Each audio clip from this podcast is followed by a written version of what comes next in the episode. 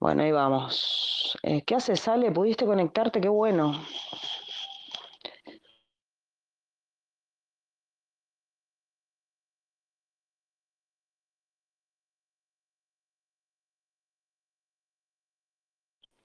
Bueno, yo ya estoy. eh, no sé por dónde quieren que empiece.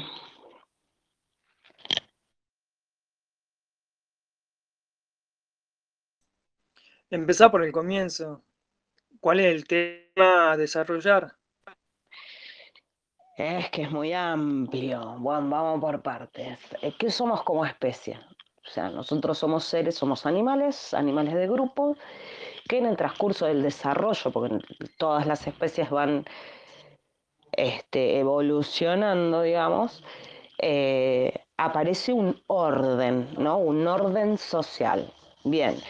Este orden social se fue dando en principio como aldeas, comunidades, manejando términos eh, del respeto mutuo, eh, el compromiso, eh, bueno, el ojo por ojo, diente por diente también, eh, siempre preservando lo que era la familia, lo que era la especie. Bueno, en el transcurso de los años, además que somos esclavos, energéticos también, eh, hubo diferentes eh, periodos donde se fue instalando un control y una anulación del ser, o sea, no solamente el ser físico, sino también el ser espiritual. La soberanía tiene que ver con la espiritualidad. Entonces, si nosotros no nos sentimos de alguna manera conectados con algo, nosotros mismos primeramente, este, ya estamos en problemas, ¿no? Entonces, primero es el desarrollo personal, o sea, qué soy yo, hasta dónde doy, hasta dónde quiero dar, qué acepto y qué no acepto. ¿Qué pasa cuando aparece todo esto de, de la pandemia? Bueno, nos encontramos con eh, situaciones que atentan totalmente contra nuestras libertades. Y hablo de libertades desde eh, usar un trapo en la boca que no puedes respirar, hablo de eh, tratamientos invasivos, hablo de eh, no poder salir a la calle o hay que pedir permiso para, ¿sí? Entonces, bueno, ahí empieza todo un desarrollo de muchas personas que en la pandemia se vieron con esto y que les llegó esta información. Ahora, muchos no entienden un choto, pero de la mejor buena manera lo digo, ¿eh? Entonces, bueno, ¿qué pasa? Empiezan a aparecer diferentes grupos de todos lados eh, y, empiezan a hablar de ley natural por acá, ley natural por allá, que es el fideicomiso, que esto, que lo otro, se hizo un embrollo y no se entiende nada. La realidad, desde la visión, bueno, con Ale hace mucho que venimos en este tema, la soberanía es la libertad personal, no solamente física, sino mental, ¿sí? Y con una responsabilidad de no dañar al otro. Y siempre en términos eh, como en las leyes universales, ¿no? O sea, el otro tiene que saber, por eso parte de la agenda la publican, nosotros estamos en conocimiento de la agenda, y vemos que todas estas imposiciones que nos van poniendo a través de leyes, a través de, de cosas de que, que, hacen para seguir esclavizándonos, eh, tenemos la obligación sí o sí de obedecerla. Y no es así. Primero, espiritualmente podemos decir no. ¿Por qué tenemos que decir siempre sí a todo? Y segundo, explicar, bueno, nuevamente esto, qué somos como especie y hasta dónde nosotros vamos a aceptar este, estas limitaciones solamente por no conocer, ¿no? ¿Qué tal, Cris? ¿Qué haces? Así que bueno, ¿van entendiendo más o menos por ahí? ¿Cómo va? Hola a todos. Sí, ¿no? Sí. ¿Qué haces, Cris? ¿Qué tal? ¿Voy bien, Alejo? Sí, vas bien, perfecto. Ah, listo, joya. bueno, Ahora, si querés entonces, cosa sí, sí, por supuesto. Y sí, es la idea, sí. No sé si Gaby se va, se va a conectar. Gaby está, me, me parece media complicada. Bueno, lo que yo entiendo es que más allá de que nos consideremos parte de la especie, somos parte de un grupo. Y nuestro estado natural, ¿sí? Es ser soberano, o sea, nacemos y no tenemos registro, no tenemos un DNI, nacemos siendo como animales, por decirlo de alguna forma, pero nos diferenciamos del resto de los animales por la conciencia que tenemos, es la capacidad de pensar y de entender el mundo que nos rodea.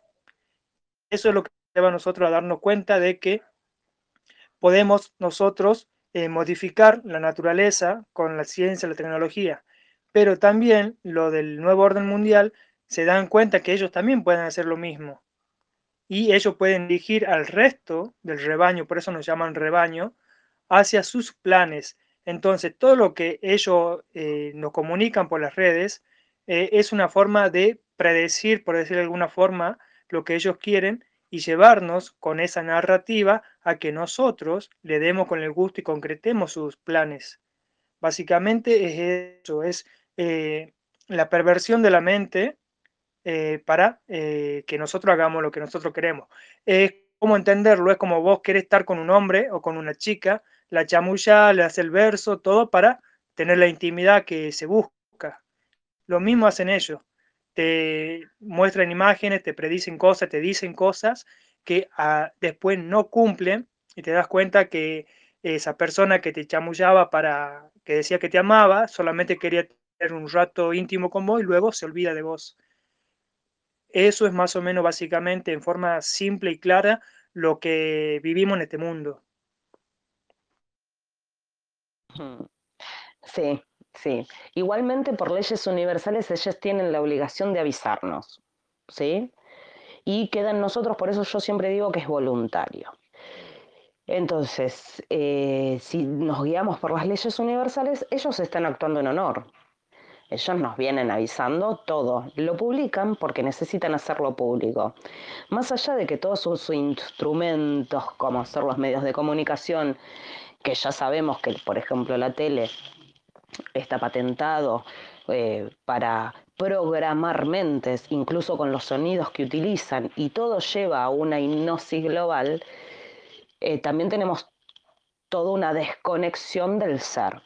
Por eso, para mí la soberanía no solamente tiene que ver con eh, todo lo que nos están avisando, todo lo que están instalando, todo lo que están haciendo y cómo nos manipulan, sino también entender la potencia de nuestra propia individualidad desde nuestro propio ser. Eh, bueno, vamos, vamos arranco directamente por el lado de la división de jurisdicción que no eh, muchos se encuentran ahí en un problema. A ver, vamos a, lo voy a ejemplificar para. Antes esto quisiera aclarar una cosa. Sí. Bueno, nosotros hablamos de conceptos universales, ¿sí? leyes universales y demás, pero eh, no es tan así. Eso es una, idea que está pervertida. ¿Por qué? Porque yo, cuando hablo de sillas, ¿sí? es un concepto universal la silla, pero en la física, en lo material, ninguna silla es igual a la otra, por decirlo de alguna forma, o ninguna silla ocupa el mismo lugar que otra silla. Entonces, eh, el los conceptos de la conciencia que nosotros podemos tener están viciados. Lo universal no es lo real. A eso es lo que voy. Así que dicha esta aclaración continúa.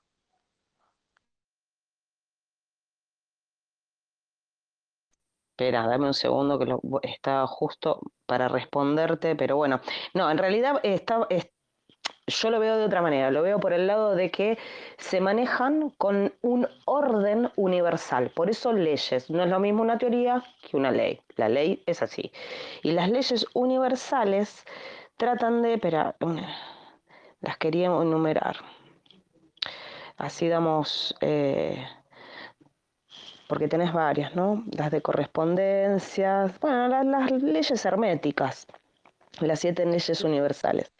Eso Según el autor son 7 o 36.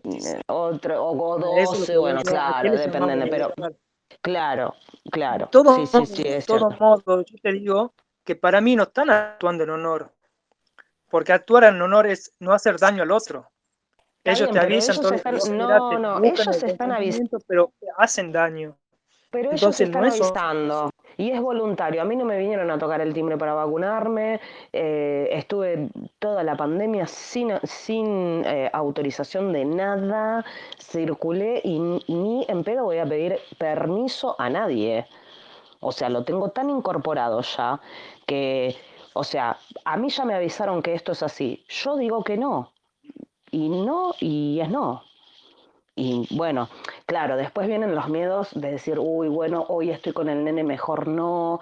Bueno, esas cosas también o sea, hay que empezar a pulirlas porque en algún momento la soga al cuello nos va a llegar. Para mí, en esta situación particular de pandemia, de restricciones y cómo se está dando toda la agenda, para mí es importante primero la conexión con el ser y segundo, entender bien qué son nuestros eh, derechos inalienables y cómo funciona, porque yo no puedo hoy decir, no, mira, derechos inalienables y la mar en coche y viene el policía y me dice, ¿sabes qué, piba? Venite un ratito conmigo. Entonces, o sea, hay todo un, un tema de conocimiento y de preparación anterior a un estado como el que yo estoy transitando de que yo salgo sin permiso, sin registro, no pagué más AFIB eh, y trato de hacer todo en negro y estoy tratando de hacer cosas podría ponerme un negocio, podría hacer un montón de cosas, pero yo ya no transo más con estos. Y como yo ya tengo la obligación, porque el saber te hace responsable y pude comprobar que esto es cierto, eh, no me queda otra que yo empezar a modificar mi microespacio para poder eh, desarrollarme. Vamos a el tema laboral, por ejemplo. Entonces, eh, ¿de qué manera yo primero tengo que proteger mi negocio para que no venga FIP, hincharme las pelotas, pagarme impuestos, pedirme impuestos, reclamarme esto, lo otro? Ya el sistema no funciona más. No solo porque no funciona, sino porque está embargado. ¿Entendés? Y, y vos esto ya lo sabés. Eh, y el hecho de que esté embargado y que, por ejemplo, la gente de UPPT hace hincapié en el tema del embargo, y que yo sugiero que los que vienen del, tema de preppers empiecen eh, tal vez mirando las, lo que es Ley Natural y Soberanía de Marpacio, por ejemplo, de Jorge Guerra. Ellos tienen mucho material interesante, copado, eh, fácil de entender, lo tenemos a RA también está la OPPT. Son diferentes ramas de soberanía. ¿Qué pasa con las soberanías antiguas? Lo que se buscaba, a ver, vamos así, para los que supongo yo que todos entienden y tal vez no. Vamos a la historia. Eh, se empieza a inscribir cada nacimiento. Primero venimos ¿no? de un derecho romano donde se inscribían esclavos. Estos esclavos se escriben en letras mayúsculas. Hay toda una explicación detrás que lo pueden googlear, ¿sí? Eh, lo pueden chusmear ahí bien explicadito, capitis domini eh, máxima, o sea que no tenés ningún tipo de derecho, o sea, lo máximo de perder tus derechos es eh, que te inscriban con letras mayúsculas desde el derecho romano antiguo. Bueno, con el correr de los años, Argentina se convierte en una empresa como las otras 194 en el mundo, que casualmente son todas las que tienen Banco Central, que dependen de un fondo monetario. Y estas, eh, en Argentina, por ejemplo, en el 59 se hizo ley de que empieza a pertenecer al grupo financiero eh, mundial. O sea, deja de ser una república, Estado soberano, para convertirse en una empresa. Esto hay una ley inscripta que después, si quieren, la volvemos a pasar, está acá en el canal, lo pueden chusmear. ¿Qué pasa con esto? ¿Cómo se financia esa empresa? Se financia con los bienes. ¿Cuáles son los bienes del Estado? Los bienes registrables, o sea, el registro del automotor, el registro del inmueble, el registro de las personas, el registro del naval y así todos los registros que pertenezcan al Estado. Ahora, ¿dónde eh, especifica que nosotros somos esclavos? Bueno, especifica desde el momento que se inscribe eh, Argentina como empresa y se empiezan a inscribir los nacimientos. Estas empresas se financian con todos los bienes, incluidas las personas, por eso hay un registro civil o el registro de las personas. Después vienen ciertas modificaciones en las constituciones y en, el Código Civil y Comercial, sobre todo esta última dos décadas, ¿sí? de modificaciones, dos, tres décadas, Em, donde empiezan a verse eh, eliminados y modificados con una ingeniería del lenguaje y una ingeniería jurídica términos en, en, estos, por ejemplo, el Código Civil o en la Constitución, donde nosotros ya pasamos y perdemos derechos y libertades. Y empezamos a funcionar como la cosa, objeto del derecho, cuando en realidad nosotros como humanos no somos objetos, sino sujetos, o sea, nosotros humanos creamos los derechos. ¿Sí? Esto hablando en términos jurídicos. ¿Qué pasa con esta bifurcación del derecho? Bueno, pasamos a ser corporación, por eso tenemos código civil y comercial. Pasamos a, a perder, por ejemplo, nuestra patria potestad, nuestros hijos no son nuestros, son del Estado el colegio tiene autoridad sobre nuestros hijos, ¿sí? O sea que también cada, cada cosa que hacen respecto a nuestros hijos nos mandan eh, a responder con declaraciones juradas. ¿Qué es una declaración jurada? Entonces son cosas que para entender en dónde nos paramos tenemos que empezar a saber. Por eso yo decía, bueno, vamos a ver qué significa jurisdicción, qué significa declaración jurada, ¿Qué significa el eh, Código Civil y Comercial? ¿Qué significa lo que estoy hablando? ¿Me siguen? Porque yo tal vez hablo, pienso que usted me entiende y tal vez no me entienden nada y hablo como una loca sola.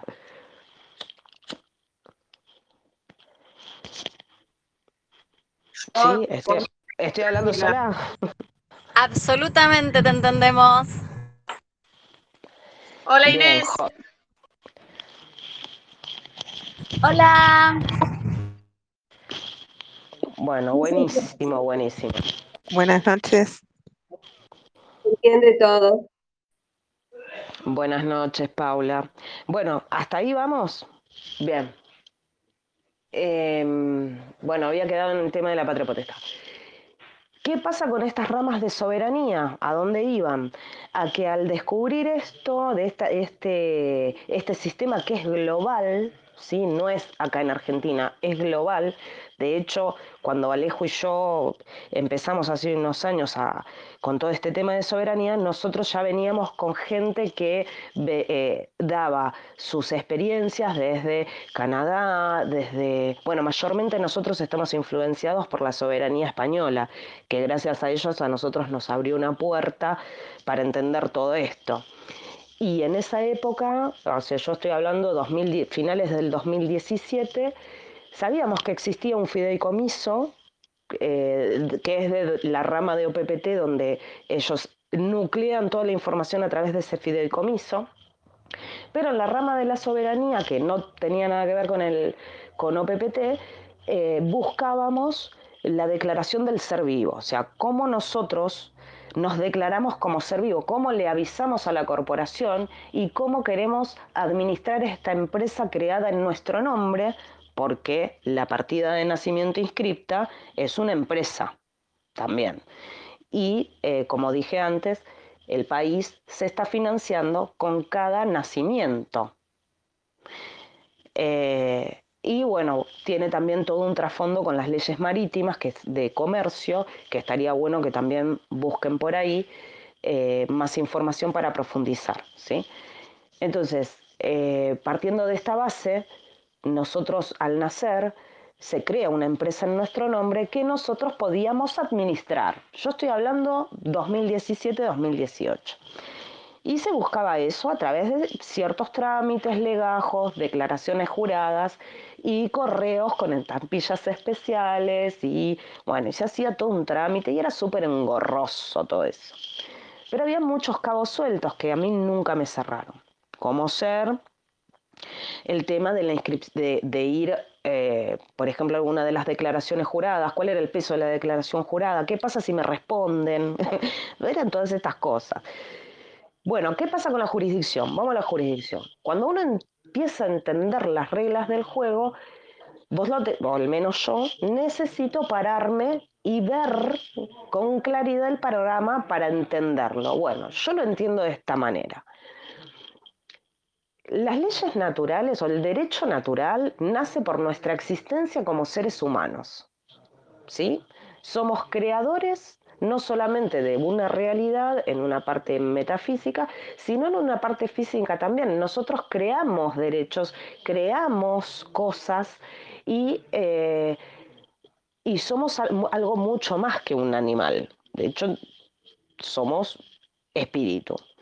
Bien, eh, cuando nosotros nos paramos en la ley natural y querés ver eh, en dónde uno está parado, tiene que entender que el ser humano vivo goza de libertad en su amplio espectro.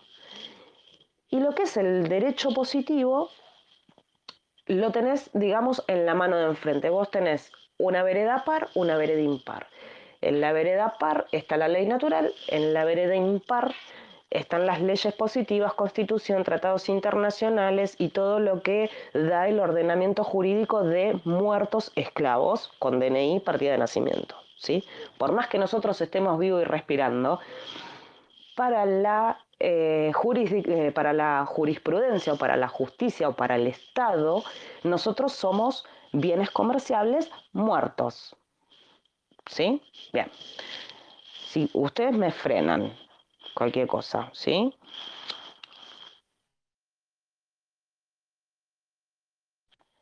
Bueno, entonces yo me paro del lado par, estoy en la ley natural.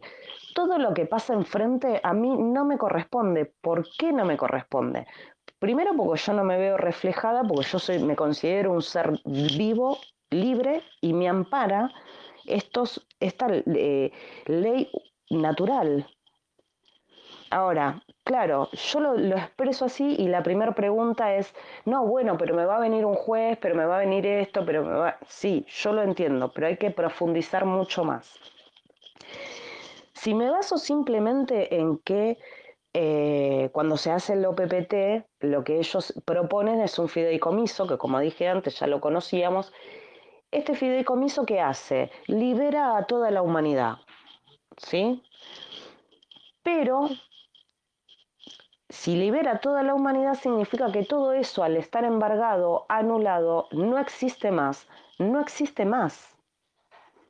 No existe policía, no tiene una función salvo que lo exprese como un ser vivo, no tiene autoridades y el país en sí no existe como tal y tampoco existirían las fronteras. Entonces, es tan fuerte el shock que genera todo esto que es difícil de entender y es difícil, incluso ahora que yo lo estoy trasladando a ustedes, que creí que lo iba a poder explicar bien, este, incluso a mí se me complica trasladarlo en palabras. ¿Ustedes me siguen bien? Hasta ahora sí. Bueno, no sé si me quieren ir haciendo preguntas, porque yo estoy hablando sola y, hablo sola.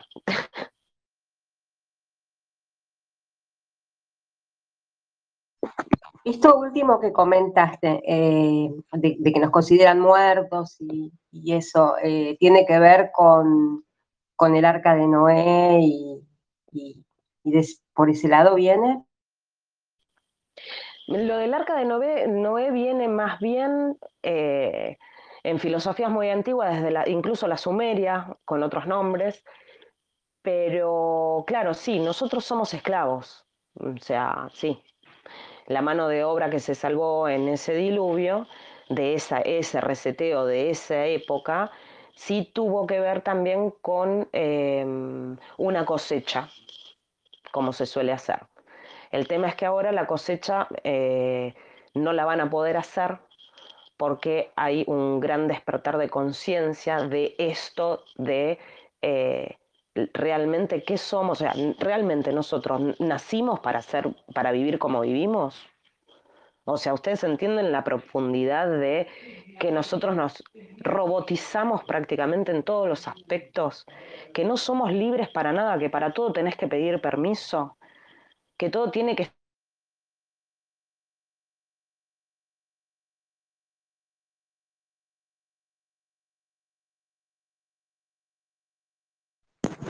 Se me cortó el audio a mí. ¿A alguien más le pasó?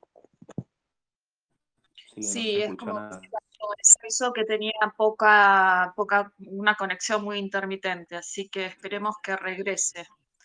Y hay que avisarle dónde quedó, por lo menos. Sí, sí, sí. Buenísimo.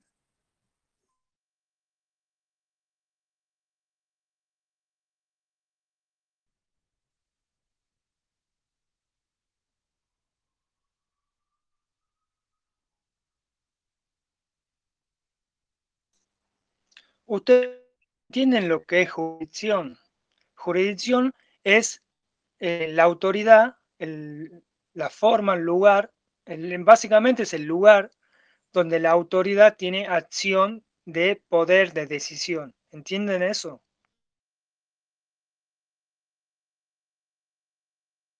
¿Lo volverías a repetir, Alejo, por favor? ¿Qué es la jurisdicción? Jurisdicción es el lugar, físico lugar, donde una autoridad tiene el poder de tomar ciertas decisiones, decisiones por sobre el resto de las personas. Eso es jurisdicción, ustedes lo entienden.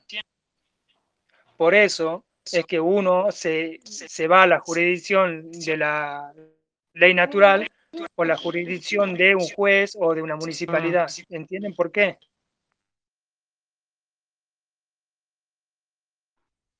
Sí, bueno, ahí Ludmila se conectó y volvió a desengancharse. Eh, creo que tiene que ver con lo que ella decía de la vereda de enfrente, el número par, el número impar. Muy bien, sí, sí, gracias, gracias chicos, sí, se me desconecta. Sí, es esto justamente, ¿de qué lado te parás? Entonces, si vos entendés la amplitud de la ley natural y entendés la amplitud del ser vivo, libre, humano, vivo, eh, todo lo que está construido, o sea, en realidad es como la película Matrix, es tal cual. Nosotros tenemos una esclavitud mental. ¿Sí? ¿Por qué? Primero porque estos conocimientos que uno se tiene que sentar a investigar y mayormente no se dan las ganas, no se dan los tiempos, no tenemos tiempo para investigar porque estamos metidos en los quilombos y que tenemos que laburar y que tenemos esto y que tenemos lo otro. Entonces no tenemos nunca el tiempo para poder hacerlo. Y cuando lo tenemos el tiempo, preferimos el entretenimiento. Lo digo con experiencia, por experiencia propia. No sé si fuiste vos, Cris, la que me preguntaste si me costó mucho. A mí me costó mucho entender lo que es libertad y entender el valor de realmente lo que significa libertad y realmente quién soy yo como ser humano vivo. Y el cambiar todo, porque todo lo que me ofrece el sistema eh, va atenta contra mis libertades, tanto mentales como físicas o limitaciones. Entonces, eso hace eh, un proceso largo y tedioso, ¿sí? Sí, yo no, no fui, Ludmila, pero mm, me acuerdo que alguien, alguien te lo preguntó. Eh, a mí me costó también, me está, me está costando por momentos, creo que ya voy saliendo, pero es ver la magnitud que tiene todo esto contra eh, todavía como por ahí yo no tengo la, antigüedad que ustedes tienen en todo esto, en investigar todo esto, a mí yo todavía me siento como un poquito más chiquitita. Si bien hay, tengo mucho trabajo del otro y hace muchísimos años que esto del sistema me viene, me viene resonando muy mal y de hecho hay muchas cosas que mi guía superior, llamémosle como quieran, eh, me viene sacando del sistema sistemáticamente. Sí, sí, sí, totalmente. Te entiendo porque a mí me pasa lo mismo. Y de hecho, hasta hasta que llegué al punto de decir, ah, claro, en realidad me está haciendo un favor. o sea, la realidad es esa. Yo no quiero, no voy a aceptar todo esto. O sea, no voy a aceptar todas sus condiciones. O sea, me está invitando gentilmente a vivir como yo realmente quiero vivir. Y sabes qué es lo loco? Que hasta ahora no tuvo obstáculos. Y eso es loquísimo. Porque uno cuando encara algo, lo primero que hace no tiene miedo. Hasta ahora, o sea, la verdad que lo vengo piloteando bastante bien Sí, tal vez me cuesta un poco, o sea, eh, el tema de, bueno, un lugar nuevo donde me mudé, el tema del barbijo, incorporarme, me interesa tampoco incorporarme al, al pueblito este, eh, estoy tan enfocada en las cosas que quiero hacer que van apareciendo solas. Eh, obviamente estamos hablando de laburo, todo en negro, olvídate, no pago un mango a toda esta corporación ficticia porque es mi tiempo y mi esfuerzo. Eh, pero sí, sí, yo te entiendo porque lo, lo, experimento igual. Eh, creo que había preguntas y se habían hecho ciertas preguntas, pero yo no las anoté. Si ustedes las quieren hacer, háganlas. Y Aplarte, Alejo sabe muchísimo también eh, y estaría bueno poder explicarles. Hola Ludmila, ¿cómo estás? ¿Cómo están todos? Bueno, yo tenía una pregunta que la tiré en el chat el otro día con respecto al nuevo contrato social y a eso me gustaría por ahí engancharla con la pregunta de si crees que este reseteo estaba pautado porque hay demasiadas, hay demasiados seres que están empezando a despertar o si es porque lo hacen cada X cantidad de tiempo, digamos. Eh, bueno, eso enlazado con toda esta cuestión de cómo sería el nuevo contrato social, porque a diferencia de lo que ustedes dicen, yo siento que el sistema, eh, a mí me, ahora que estoy prácticamente que me estoy cayendo porque ya no va mi hija a la escuela, yo la tuve en mi casa, o sea, tengo un montón de cosas en las que me caí del sistema, pero a la vez hoy tuve un ofrecimiento para formar parte de una comisión directiva de una fundación, o sea, más adentro del sistema, imposible. Y es como que realmente me gustaría saber ¿a qué atenerme si, por ejemplo, hiciera un certificado trucho de vacunación? ¿Sí? O sea, esto que estoy diciendo es muy controversial, ya lo sé. Pero bueno, ahí tiré una bomba. Eh, te escucho. Bueno, ¿vos me, me, escuchan bien ustedes? Porque yo estoy con este auricular medio complicado. Bueno, si se escucha bien, ¿me avisan? Se te escucha bien. Bárbaro. Bueno, a ver, eh, como dije antes, estas corporaciones, estos países eh, o ex países se financian con los registros. Y además, lo que se está instalando a través de la Agenda 2030 es la digitalización de todo. Dentro de esa digitalización incluye también derechos de libertades, incluso eh, el habeas data, si se pierde, que es como un derecho, como un habeas corpus, bueno, el habeas data también lo está cediendo. Y cuando una persona va a vacunarse, se encuentra un escritorio, primero, ya de por sí ir a vacunarse, o sea, piénsenlo, un toque.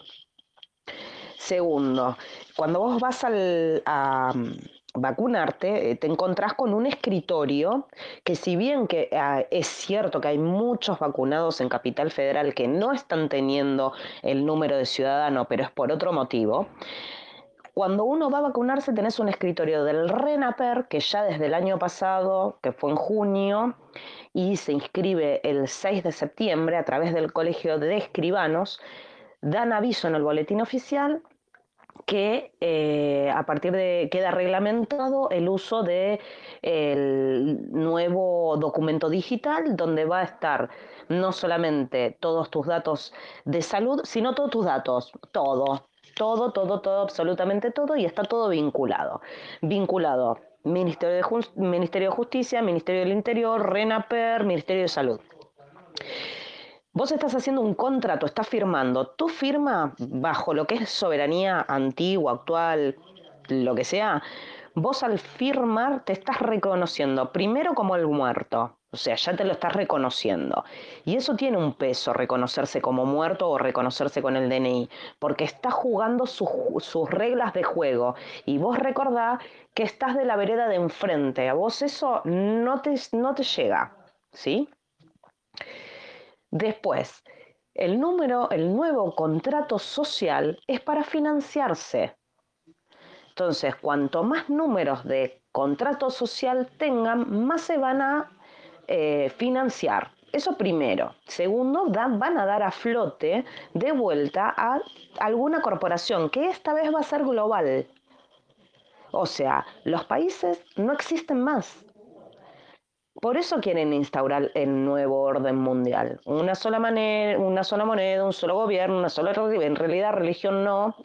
Eh, ni siquiera, o sea, una sola especie, o sea, tampoco especie, un solo género, o sea, nada. O sea, se está atacando en todos los frentes, ¿sí? Desintegrar completamente al ser y llevarlo y trasladarlo directamente a la desintegración del ser. Entonces, el nuevo contrato social no es más que justamente un nuevo contrato que vos estás siendo voluntario a ceder todas esas cosas. Volviendo y respondiéndote lo último que si te truchás. A ver, yo la realidad, puntualmente yo no digo que, em, que ustedes lo hagan. Yo particularmente mmm, no me interesa, primero no, segundo no me interesa Tercero, al contrario, estoy orgullosísima de no vacunarme y no me tengo por qué ocultar por decidir seguir siendo un ser humano con un ADN vivo. Y si voy a jugar desde la jurisdicción, o sea, desde la vereda, desde la Constitución, los tratados internacionales, la OMS y toda la pelota esta, si voy a jugar y decido jugar en ese frente, eh, también tengo herramientas jurídicas para no obedecer o Mm, digamos, eh, podría estirarlo un poco más. Pero desde lo que es la ley natural, yo sinceramente, hablo por mí, ¿eh? el carnet que se lo metan en el culo. El pasaporte igual, porque es otro, otro contrato social, es un una nueva ficción jurídica de la cual yo no voy a ser parte. Eh, entiendo que ustedes, que muchos lo necesiten, que muchos este, se vean con la obligación por trabajo, pero bueno, es una decisión muy personal. ¿sí? Es, un, nuevo, es una nueva filosofía de vida y es un cambio eh, completo de, cómo, de cómo vivir. No sé cómo trasladarlo. Luzmila. ¿Yo puedo contestar una pregunta? Obvio, Ale. Bueno, vamos a lo básico. La casa de gobierno solamente son ladrillos, papeles, ¿sí? Entonces, todo lo que es país, instituciones, solo es materia, ¿sí? Lo que le da el poder para que sea gobierno, para que sea un contrato, para lo que sea, siempre es el ser humano a través de su consentimiento, ¿sí? Entonces hay un contrato, un trato entre dos partes, uno que hace llamar el que gobierna, el otro el gobernado. ¿sí? Entonces, truchar el carnet de vacunación es jugar con sus reglas. Ellos te dicen, quien lo truche va preso o con multa.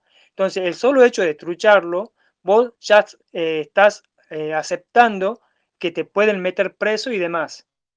Entonces, lo que dice Lutmila es simple. Yo no trucheo nada, no juego su juego de ninguna forma y eh, de paso me doy de soberano.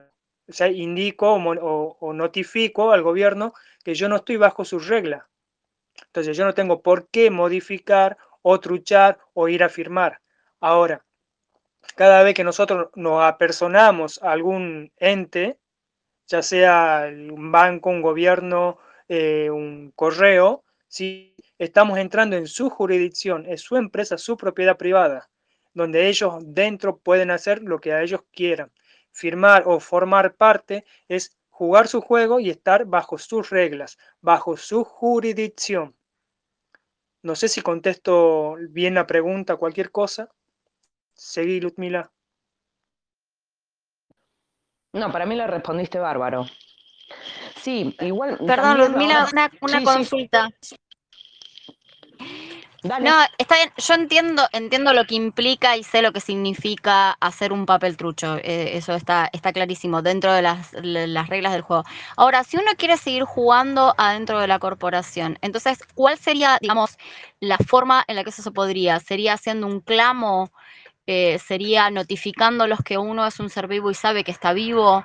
Eh, ¿Cómo sería digo, pensando en no querer salir, porque la verdad es que a mí mi trabajo me gusta me parece súper complicado salirme del sistema, porque hay cosas que solamente se obtienen adentro del sistema. Yo soy pianista, lo aclaro como para que se sepa de qué, de qué estoy hablando.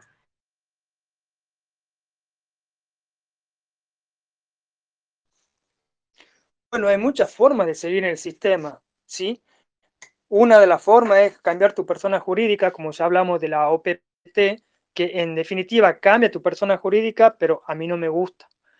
Tenés la REM, tenés, eh, ir de, de, soberana bajo la ley del gobierno, porque no te olvides que quienes firman las leyes hoy por hoy en los gobiernos son soberanos. Cualquier normativa que vos veas en la ley, ¿sí? siempre está firmado por los políticos con mayúscula y siempre hay alguien que firma con minúscula, es decir, como soberano o con nombre propio. Entonces, es estudiar mucho de leyes ¿sí? y defenderte a través de las leyes eh, para que puedas seguir estando en el sistema. Aunque el sistema te lo van a cambiar vuelta y vuelta y tienes que estar muy atenta con cada cambio de la ley. Pero son 80.000 tipos de leyes que son libros enormes para entenderlo. Y tomar un artículo de la ley para que te defienda no sirve porque el cuerpo de ley tiene muchos artículos. No es que yo uso un dedo para defenderme, yo tengo que usar todo mi cuerpo. Entonces, eh, llevar una vida de civil, de ciudadano, es un poco más complicado. ¿Se puede? Sí, pero hay que estar muy atento y saber conocer a la persona y a quién vas a hablar, con cómo, con qué autoridad, porque vos para ser una soberana dentro del sistema tenés que hablar con autoridad y con propiedad y tenés que estudiar mucho. Hay mucha gente que está estudiando mucho, pero no llegan a ser soberanos como eh, alguien que anda por libre. Bueno, yo te voy a responder, Inés, también. Eh, bueno, a ver, porque fueron muchas cosas. Yo lo que haría en tu lugar para seguir en el sistema, haría, me manejaría con declaraciones juradas. Fíjate que cuando te quieren notificar algo del colegio, te lo van a mandar a tus hijos a través de una declaración jurada. ¿Qué es una declaración jurada? Es una declaración de absoluta verdad. Ahora, vos podés tranquilamente responder con una declaración jurada, eh, siendo la, la, dueña de la cría, bueno, con terminología ¿no? de ley natural, eh, sequitum, eh, ay, bueno, lo tengo que buscar, ahora no lo recuerdo. Lo que significa es que tus hijos son tuyos. Por darte un ejemplo, entonces, eh, por darte un ejemplo usando a los chicos en caso del colegio que te exija algo. Bueno, yo lo manejaría con declaración jurada, directamente. No consentís, o no, obedec no obedecer no, porque no te corresponde. Vos directamente haces una declaración jurada que no te vas a vacunar. A ver, ¿para qué necesitas eh, la vacunación? Si vos me decís que necesitas para un laburo, bueno, podés eh, contactarte tal vez con los abogados. Hay abogados que se están haciendo este tipo de, de, laburos que eh, a, mi parecer mmm, se lo van a meter en el culo porque todo prima, o sea, todo se rige en que hay una emergencia sanitaria y esta emergencia sanitaria hace que todo lo que lo demás es público, o sea, hay un orden público, lo tiene que cumplir toda la población. Eh, entonces, a través de lo que yo digo, leyes positivas, o sea, leyes, constitución, tratados internacionales y demás, desde el 84 Argentina es la puta de la OMS, que la Organización Mundial de la Salud depende todas sus acciones de eh, la Organización Mundial del Comercio. Entonces, lo que diga la Organización Mundial de la Salud fue primero analizado a través del el comercio. Por lo tanto, eh, todas estas normas jurídicas que hoy nos, eh, de alguna manera nos están eh, controlando, digitalizando, imponiéndonos a través de decretos, sirven y son viables y son justificados porque en el 84 se firmó el Tratado de Costa Rica que dice que Argentina, cuando hay emergencia sanitaria, depende de la Organización Mundial de la Salud. Más allá de que después tenés, por ejemplo, en el consentimiento informado o en la de vacunación, que si hay una emergencia sanitaria prima el orden público. Por lo tanto, lo que te está diciendo es que hoy estamos en emergencia sanitaria, por lo tanto, estas imposiciones son legales. No podemos decir es inconstitucional. Lo que es inconstitucional es que te lo impongan. Pero como estamos bajo la emergencia sanitaria, entonces es viable y es legal.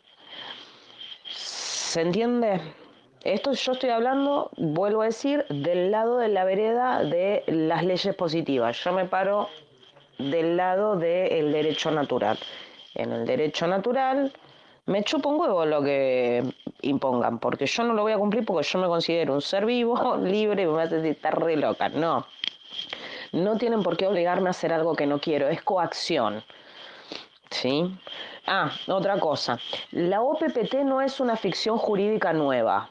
Mm, lejos está al contrario. Justamente lo que hace la OPPT es a través de derecho internacional que eh, dar a conocer y se hace una serie de envíos al gobierno avisándole que ya estamos en conocimiento de que la corporación cayó, que no existe más y cada uno que le envía nuevamente eh, que está en conocimiento de esto es un embargo más que se suma al iniciado en el 2012, terminado en el 2013. Entonces, cada ser vivo que vaya autoproclamándose soberano y que avise, porque en derecho y siguiendo el tema de las líneas del juego, las reglas del juego, eh, uno tiene que dar notificación, tiene que avisar, dar publicidad. Busquen qué significa dar publicidad en derecho y es lo que estoy diciendo. O sea, nosotros tenemos que dar aviso que estamos en conocimiento y que esas reglas del juego ya no las, no las vamos a seguir más. Por más que nosotros eh, todavía estemos viviendo usando un DNI, usando una tarjeta de crédito, eh, pagando la luz, ¿sí? Pero nosotros ya estamos en conocimiento. Por eso cuando se hizo el primer envío de OPPT, esto es un chisme que les voy a contar, cuando se hace el primer envío el 9 de julio, eh, en el discurso, Alberto Fernández dice, para ser libres tenés que estar vivo, dijo. O sea, más clarito échale agua. Hay todavía todo un proceso para liberarse que depende de avisarle al Estado, porque ellos tienen nuestro DNI, pero bueno, eh, este parte de notificaciones es avisar que no somos más una ficción jurídica, que todo lo que ellos impongan, digan, pataleen, decreten, no corresponde porque somos seres vivos, libres y nos paramos en jurisdicción de ley natural y este, después del que lo quiera seguir lo sigue, el que no puede hacer su vida tranquilamente, eh, no tiene por qué hacerlo eh, eh, el estilo de la OPPT, pero sí lo que dice fundamentalmente es que somos seres vivos y que a través de este embargo que se hizo, todos los seres humanos son libres y que estas corporaciones están embargadas, o sea, estas empresas están embargadas. Y esto está inscripto, ¿eh?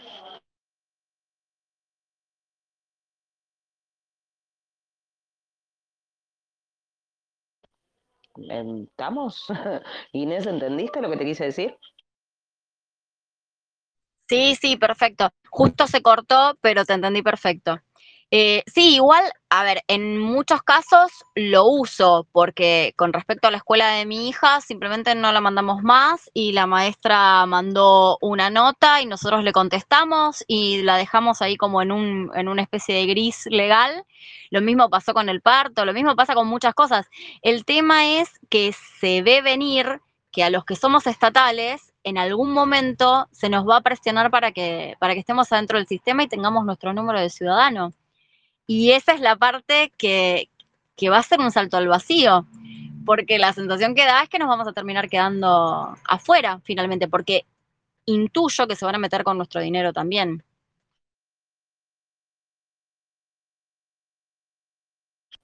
Intuís bien, sí. Sí, porque eh, lo que se llega, bueno, si leíste la Agenda 2030, dicen no tendrás nada, pero serás feliz.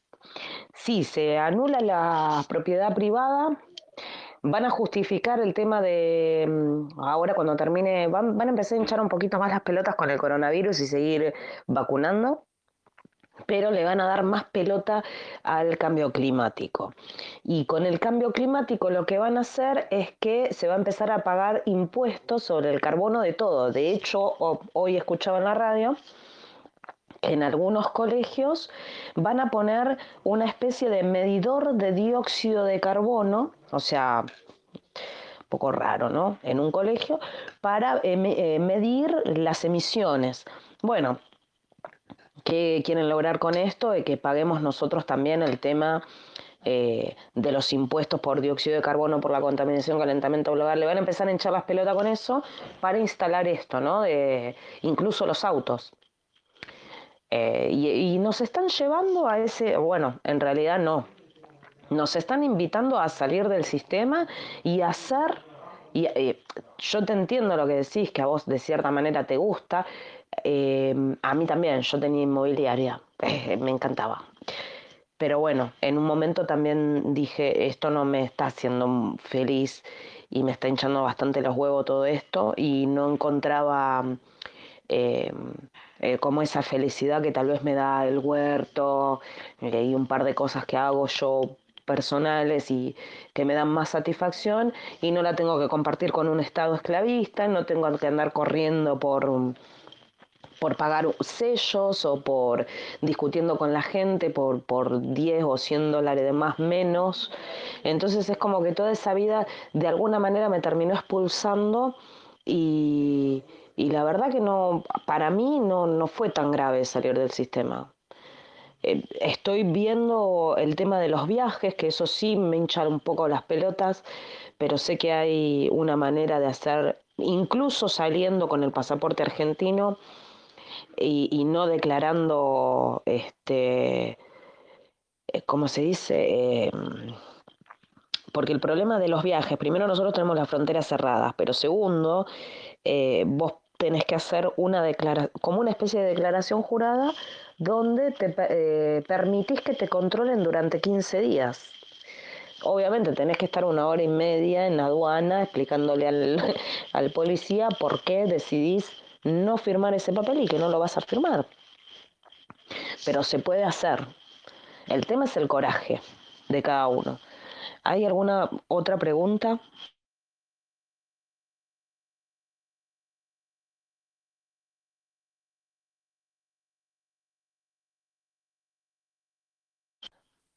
Bueno, no sé si me están escuchando o no, pero si tienen alguna pregunta que quieran hacer. Hola, yo la verdad tengo una pregunta ahí dando vueltas, pero todavía no la puedo expresar. Em, así que nada, esperaré que, decante porque la verdad no la puedo traducir a palabras. Eh, por un lado, hay una anécdota que me gustaría compartir porque tiene que ver con algo que, hablaron hoy. Una vez a la firma de una escritura de una propiedad eh, hecha por un escribano amigo, o sea, una persona conocida y tal, eh, yo estaba en la otra punta, en el otro extremo del escritorio, de la mesa de, conferencias, y iba a firmar con una BIC que tenía en la mano. El escribano por poco se trepa arriba de la mesa y me dice, no, con eso no podés firmar. Yo me quedé, claro, en ese momento yo no tenía ni idea de todo esto, esto fue hace más de 20 años, y me dice, tenés que firmar con esta. Y era una, una virome, una lapicera de tinta eh, azul. O sea, no podía hacer otra cosa que no fuera esa que él tenía. Tinta azul, lo que es ley marítima. Ahí estábamos poniendo el, sello de la ley marítima. Claro, comercio, ley marítima, y no podía firmar con una BIC. O sea, tenía que ser tinta. Eh, así que eso siempre me choqueó en ese momento que sucedió y no entendía por qué. Y bueno, ahora me voy enterando del por qué. Eh, nada, eh, dejo ahí, cuando me decante la pregunta la formularé, no sé si será, por ahí no es en esta vida tampoco. Wow, bueno, cuando quieras, tranqui. sí, el, el la tinta azul es comercio. La negra es que estás muerto. Es entre civiles, digamos. Como puede ser un contrato de alquiler. Lo haces entre civiles, es en tinta negra. Pero cuando haces el tema de comercio es en azul. Em, y eh, para evitar, el escribano lo que hace es agente de retención. El escribano si bien redacta y hace la inscripción de ese título, o sea, encima es título, no es que no figuras eh, como propietario, figuras como, como titular. Eh, antes sí figurabas como propietario. No, perdón. Em, entonces, cuando, empieza, cuando vos empezás a, leer el tema de derecho internacional, eh, que sí tiene que ver con el tema de, de la ley natural y del comercio, eh, pasa que vos podés evitar el escribano con una declaración jurada y con el sello de tu huella dactilar que es única e irreemplazable y se firma en rojo cuando vos te consideras soberano ¿eh? y se escribe en violeta, la tinta es violeta y el dedito eh, eliminaría la presencia de la necesidad de presencia de un escribano y haces una declara, una una declaración jurada con ese medio. ¿Sí? Y vos ya podés hacer un contrato entre partes. Después, bueno, dentro de la soberanía también tenés cómo eh, sacar el, eh, cómo dejar de pagarle al Estado por el registro del auto, lo podés reclamar el auto, eh, la propiedad también se puede reclamar, incluso las hipotecas. Em, bueno, hay, un montón, hay un montón para hacer, y, pero principalmente lo primero es entender eh, cuál es la raíz de esto, qué, somos nosotros, em, qué, digamos, eh, alcance tiene la decisión que uno toma, porque está bien, vos no te guías con las normas jurídicas impuestas, pero te tenés que eh, guiar con ciertas normas de convivencia. Obviamente que es uno muy utópico lo que yo estoy diciendo y de hecho lo compruebo cuando hablo con otros seres que no tienen ni idea de la ley natural y cuando uno les explica o empieza a hablar, lo primero que te dicen, ay, pero eso es utópico, es como, como el comunismo, y en realidad no, no, eh, tiene una profundidad de base, eh, primero muy personal, segundo es espiritual y tercero es conocimiento de las reglas del juego. Y, bueno, y, encima lo comprobás, ¿no? Lo comprobás por la inscripción de la ley, eh, de que ya estamos todos liberados, ¿sí? A través de este fideicomiso. También tenemos eh, que Argentina es una empresa, una empresa, inscripta a través de una ley y con un número de DUNS, o sea que es el, el número que utiliza Argentina para comercializar las subempresas con todos sus ministerios también con número de DUNS. Entonces ahí ya, ya empezás a caer de que no es una conspiración, no es una teoría conspirativa, o sea, realmente hay alguien que dijo, eh, no, a, la, que descubre esto era un, grupo de estudiantes eh, de Derecho Marítimo y Comercial y una empresa los contrata para poder eh, meter en el mercado sus productos y tuvieron que estudiar el UCC. Eh, no podían habilitarlo, no podían trabajar ese producto en un país puntual, no recuerdo bien. Y esta mujer se pone a hacer, junto con otros, se pone a hacer el estudio y descubren que todas las empresas son corporaciones y estas corporaciones, o en, perdón, todos los países son corporaciones y que éstas eh, a través tienen un sistema de esclavitud de la humanidad. Entonces ella hace un trust, eh, que es un, documento, una presentación en el SEC, o sea, desde que, desde que los países se inscriben como corporaciones, las empieza a regir un nuevo sistema que se llama SEC. ¿sí? Bueno, a través del SEC ¿Cómo se maneja el, SEC? Como un país tiene una constitución, el SEC tiene el UCC, que son todos leyes, eh, códigos de comercio de la ley marítima. Y bueno, este grupo descubre esto, que estamos todos esclavizados a través de las leyes, que las inscripciones o de, las, de las corporaciones con el nombre similar al país, o sea, Argentina está como República de Argentina, o sea, tiene un sonido similar, pero en realidad está inscripta como empresa. Y empieza, bueno, todo un laburo y lo que hace es liberarnos, está la historia, lo pueden, eh, lo pueden encontrar, este, pero se desarrolla así. Fue en el 2012, y se termina de hacer la inscripción porque, ¿qué pasa? También eh, vos cuando presentas una declaración jurada, eh, la parte que la recibe tiene la obligación de responderte en 28 días. Si estos 28 días, en realidad son 21 más 7 de, de última instancia de negociación o arrepentimiento mutuo, pero al 28 tienen que responder. Si al 28 no responden, se convierte en ley. Bueno, esto fue lo que se hizo con el trust. Como no se pudo responder, no se pudo rechazar, no pudo eh, eh, comprobarse lo contrario, cuando pasan los 28 días se inscribe como ley en el SEC. Y automáticamente todas las corporaciones quedan embargadas y le pertenece a la humanidad. Por lo tanto, todo lo que existe, eh, gobiernos, eh, policía, fuerzas armadas, leyes, constituciones, todo, todo, todo lo que el dinero, incluso el dinero, porque está embargado. Por eso también hay que empezar a desarrollar un nuevo sistema de, de intercambio. Todo está embargado. Ya no existe más.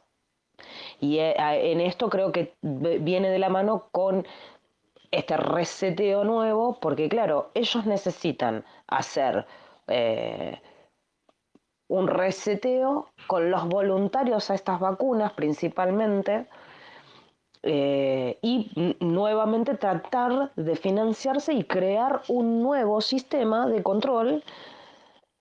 Yo creo que va a ser un poco mm, mucho más reducido, eh, totalmente material y alejado de, lo natural, no solamente de lo natural, digo, el planeta, sino de lo natural como especie. Y, nosotros tenemos la opción de crear algo nuevo. Vuelvo a decir, yo hasta ahora no me encontré ningún obstáculo para dejar de hacerlo. Así que, bueno, no sé si, si quieren hacer alguna pregunta. Esta mujer a la que haces referencia es Vivi Vascus o Bachus o algo así como suena. No, es eh, Heather, Heather se llama ahora, antes no, Heather Thatcher, algo así. No, Vive lo que le pasó fue que la mm, tuvo un problema impositivo y la acusaron por evasión de impuestos y perdió todo, estaba todo embargada y presa. Y con los hijos estuvo ocho años presa y a través de la ayuda de los hijos para poder este, defenderse encuentra esto. Y anterior a ella, del que hablaba mucho, era Jordan Maswell. Él estuvo 40 años estudiando esto. Así que creo que también es una eminencia eh, Jordan Maswell para escucharlo y todo lo que opina y cómo te lo explica y la, terminología jurídica y cómo lo mezcla con las leyes marítimas, eso es, eh, es muy interesante Jordan Maswell, pero no, no es Vivi, se llama Heather. Está bien, yo tenía esa confusión siempre.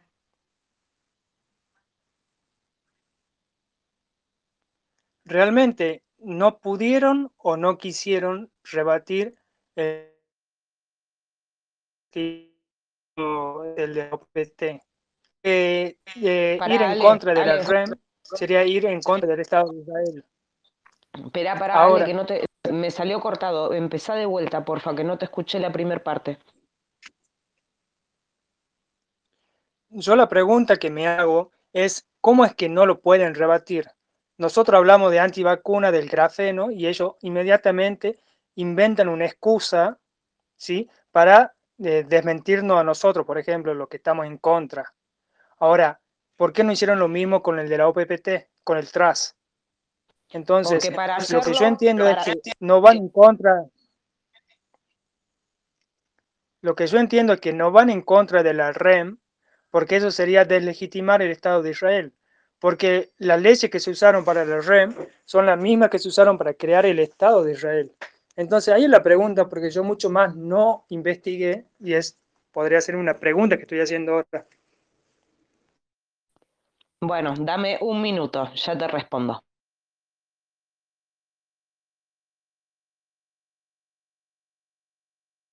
Perdón, es que entra y sale mi nene y no hace mucho ruido con la puerta, los juguetes, todo.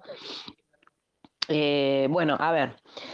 ¿Por qué no se pudo, mm, eh, no pueden, vos fíjate que hasta ahora no salió nadie a desmentirlo, más allá de algunos que hablaron en contra, pero ¿qué pasa? Primero la ley ya está inscripta, Vos tenés el código, haces clic, está en inglés, hay que traducirlo, yo lo hice, lo leí, lo tengo en la computadora, me mudé, no lo tengo ahora físicamente, ni en papel porque no me traje ninguno de mis cuadernos de anotaciones. La ley está inscripta. ¿Por qué no se puede refutar el trust? Porque ¿qué es lo que nos hace a nosotros eh, seres humanos con alma? En el derecho. Nosotros tenemos una, em, un derecho divino por ser seres humanos, ¿sí? Basándose en eh, el derecho antiguo, o sea, todo nace a través de la ley natural. ¿Y la ley natural qué nos dice? Que nosotros somos esencias eh, espirituales, somos seres de luz, estrellita, lo, lo, que sea. Nosotros somos hijos de Dios, ponele, depende de la rama en la que vengas. Pero nosotros somos algo más que un cuerpo. Entonces, eso que nos hace humanos, esa esencia que nos hace humanos, tiene un creador. ¿sí? Bueno, para poder refutar eso lo tiene que hacer el creador, el creador del ser humano. ¿Quién es el creador del ser humano?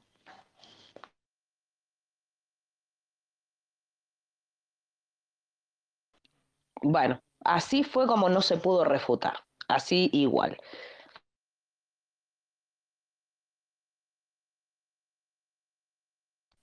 Ahora, lo que hicieron con la REM es una nueva ficción jurídica.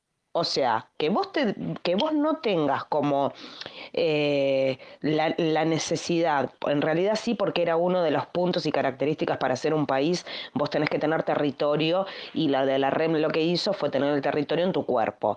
Pero la REM, la realidad es que vos sos una nueva ficción jurídica y lo que haces es jugar con tus, en tu jurisdicción. Y tu jurisdicción se basa en la ley natural. ¿Sí? O sea, vos llevas tu jurisdicción, pero sos un, eh, es, sos un número más. O sea, la REM, el país REM, también entraría en estas 194 países que eh, esclavizan a través de la inscripción, nada más que la REM no tiene moneda, pero es una nueva ficción jurídica. ¿Cómo que no? En cambio, PPT no es una ficción jurídica. De hecho, anula todas las ficciones jurídicas anteriores a que vos entendieras esto. vos digo vos, no por vos, sino uno como, como persona. ¿Sí? ¿Me entendés, Alejo? ¿Me seguís o no? Sí. Por eso no se puede refutar ese trust. Porque aparte, el trust también es una declaración de absoluta verdad, o sea, vos tenés una affidavit detrás de ese trust. ¿Cómo anulas el affidavit? Si el, el, ¿Quién creó al humano? Venga de la religión que vengas o sin religión. O sea, no, no, no se puede, no tenemos dueño. No, no, fuimos creados por la corporación, ni por la Iglesia Católica, ni por un laboratorio. O sea, estamos acá por especie. Entonces, de forma natural, ponele, nos creó la Tierra por un desarrollo de bacterias, ponele la rama que quieras. Bueno, que venga y que nos diga que son dueños de nosotros. Ahí es donde el tras no tiene manera de refutarse y se termina convirtiendo en ley, por lo tanto estamos todos liberados de estas corporaciones. Es mucho más profundo. Yo te sugiero, igual que como lo hablé varias veces con Jime, el escuchar las explicaciones que tiene la OPPT termina ayudando a comprender todo lo que nosotros veníamos tratando de averiguar de la soberanía anterior, con un pasito más. Y ese pasito más es la potestad, o sea, la capacidad que vos mismo te crees tu propia documentación.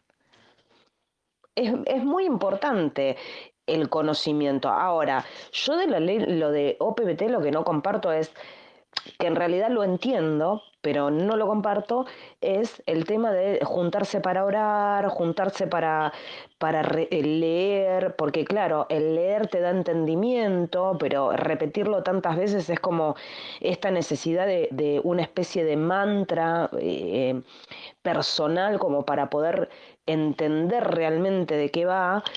Pero bueno, son herramientas más para un despertar o eh, para entender una situación o para, depende cómo lo quieras tomar. Es, a mí me sirve como, como herramienta para atender lo anterior, la OPPT, o sea, yo lo tomo así, lo tomo como, bueno, mira, y aparte está bueno porque eh, al escuchar los Zoom, lo que me pasa es que rememoro muchas cosas que lo habíamos visto hace mil años, como por ejemplo el Capitis Domini Máxima, que yo me había olvidado, el Defectus Sequitum, eh, que es el que los hijos son de la madre, porque la madre los creó. Entonces hay como un montón de cosas que estás buena. Cómo proteger tu casa, cómo proteger tu auto, con un cartelito avisando que estás en esta jurisdicción y que a partir de acá, o sea, entre quien entre, puede tener 20 plantas de marihuana que no van a poder entrar. Y hay un montón de cosas más. No digo por tener marihuana porque es una forma de decir. O sea, nadie puede entrar a tu propiedad privada, incluso en la ruta. Que te paren en la ruta y te decomisen un auto en un control. ¿Por qué? Si vos estás viajando, el ser humano viaja. ¿Sí? Entonces, ¿por qué yo me tengo que dejar eh, parar, controlar, pedir papeles. Yo estoy viajando. ¿Tenés alguna notificación que me busques a mí o al auto? ¿Por qué vas a tocar el auto? El auto es jurisdicción mía, propiedad privada. ¿Desde cuándo yo tengo que abrirle la puerta del auto a un desconocido? Que encima representa algo que no existe. Está bien, pero representa algo, él representa algo que no existe. Y en ese momento ese vehículo está en posesión mía, lo poseo yo, lo conduzco yo. No tengo por qué dar ningún tipo de explicación. Yo no estoy notificada de que se haya pedido secuestro o captura sobre el auto sobre mí. ¿Por qué tengo que acceder? Perdón. ¿Y qué, y qué es lo que te dicen? Papeles. Te piden papeles, ¿por qué? Porque la ley de ellos dice que tiene la obligación de tener el seguro, eh, la tarjeta azul o lo que sea. Entonces, el solo hecho de tener registrado el auto, aunque vos digas que eh, estás viajando, que no estás en comercio, eh, por otro lado te, exigen que vos tengas el seguro, por razones lógicas. Entonces, estar dentro del sistema implica que tengamos que conocer las leyes y explicarle por qué me estás deteniendo, por qué es arbitrario. Y otra forma de jugar dentro del sistema es con la REM o con la soberanía natural antigua, la vieja. Es decir, yo no tengo por qué presentar papeles. Entonces hay muchas formas de estar eh, subsistiendo en el sistema, pero el sistema sigue estando. Y el sistema sigue cuatro, Entonces, están yendo la vacuna, si no te vacunas, están diciendo que te van a despedir, renuncias o algo así. No sé si hay alguna ley que lo habilita a la empresa a, pedir por no usar la vacuna. Pero a lo que yo voy es que el sistema sigue estando, ya sea a través de la SEC, del TRAS o de lo que sea, sigue estando el sistema. Y el sistema es el que corrompe todo. No sé si me hago entender. Sí, cómo no, para que trago que estaba comiendo. Sí, el tema, lo que yo, em, yo te entendí. Obviamente que va a seguir y sigue de facto. O sea, no lo vas a ver en, en TN que van a venir y nos van a decir, Argentina es una corporación embargada y todos los habitantes fueron liberados en el tras del 2013. No lo van a decir. O sea, nosotros ya tenemos ahora las herramientas y ya lo sabíamos antes y bueno, esto es así, cayó. Ahora, ¿qué pasa? Para modificarlo, obviamente que se van a necesitar más almas que estén eh, en conocimiento de esto, pero por otro lado, esas almas ya tienen que estar saliendo del sistema porque el mismo sistema los está echando. Ahora, decís, uy, bueno, muchísima gente como yo nos fuimos a vivir fuera de las ciudades. Pero con el tema de la soberanía puedes vivir adentro de la ciudad tranquilamente. El tema es que te expones a tener que enfrentarte con estas declaraciones juradas y ir haciéndote tu camino para que no te rompan las pelotas. Pero lógicamente que se puede hacer.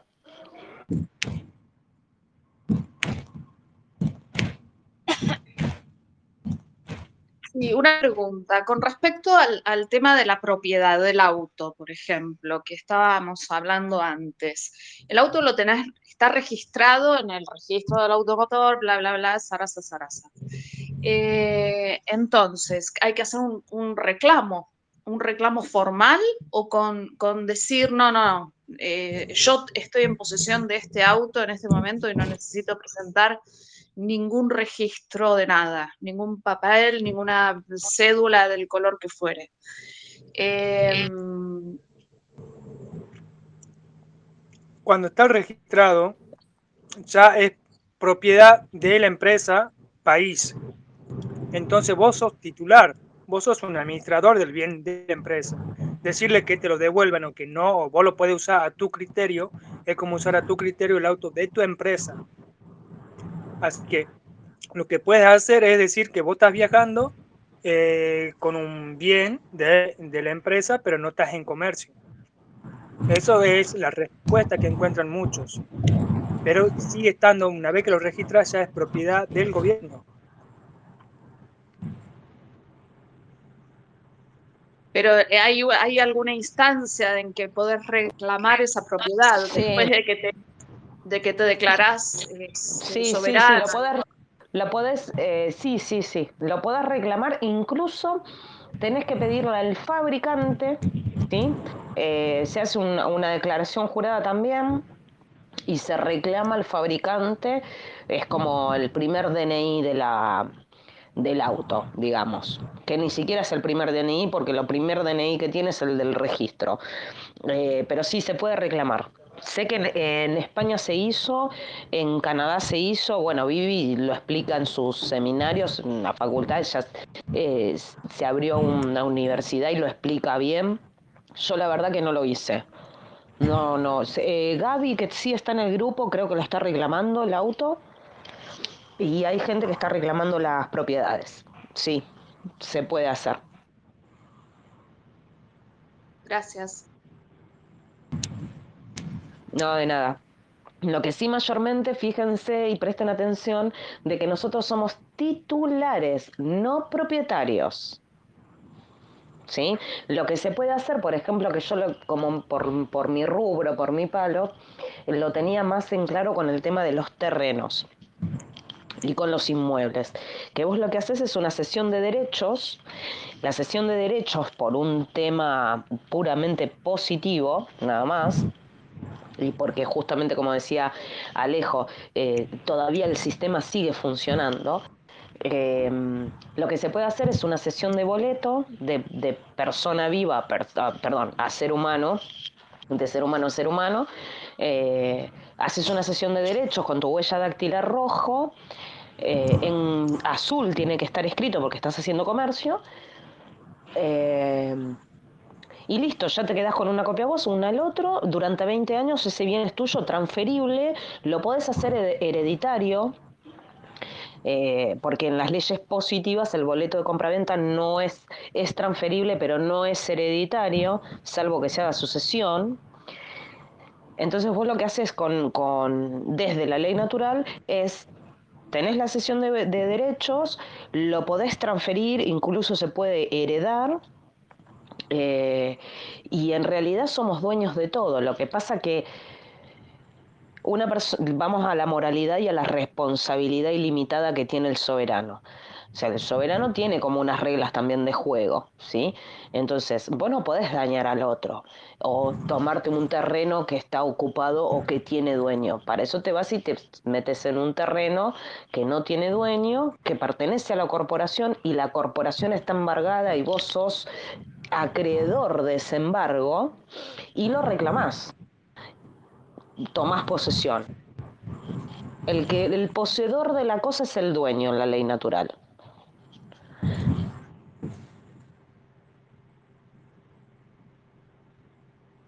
¿Seguimos? seguimos. Bien, eh, ¿más preguntas hay?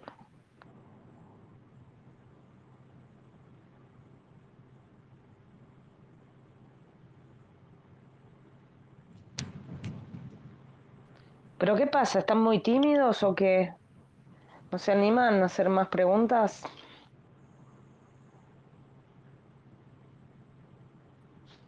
Hola. Yo, yo sigo sin que me baje, así que seguimos esperando. Eh, yo quería preguntar una ¿Qué cosita. haces, Jimé? Dale. ¿Cómo andás? Eh, el tema este de la corporación argentina, ¿cuándo, en, eh, ¿cuándo pasó a ser una corporación? ¿En qué momento dejó de ser un país soberano, por así decirlo? Exactamente, digamos. En el 57, Jimé, está inscripta en la ley 14.897, me parece. Espera que ya te la busco.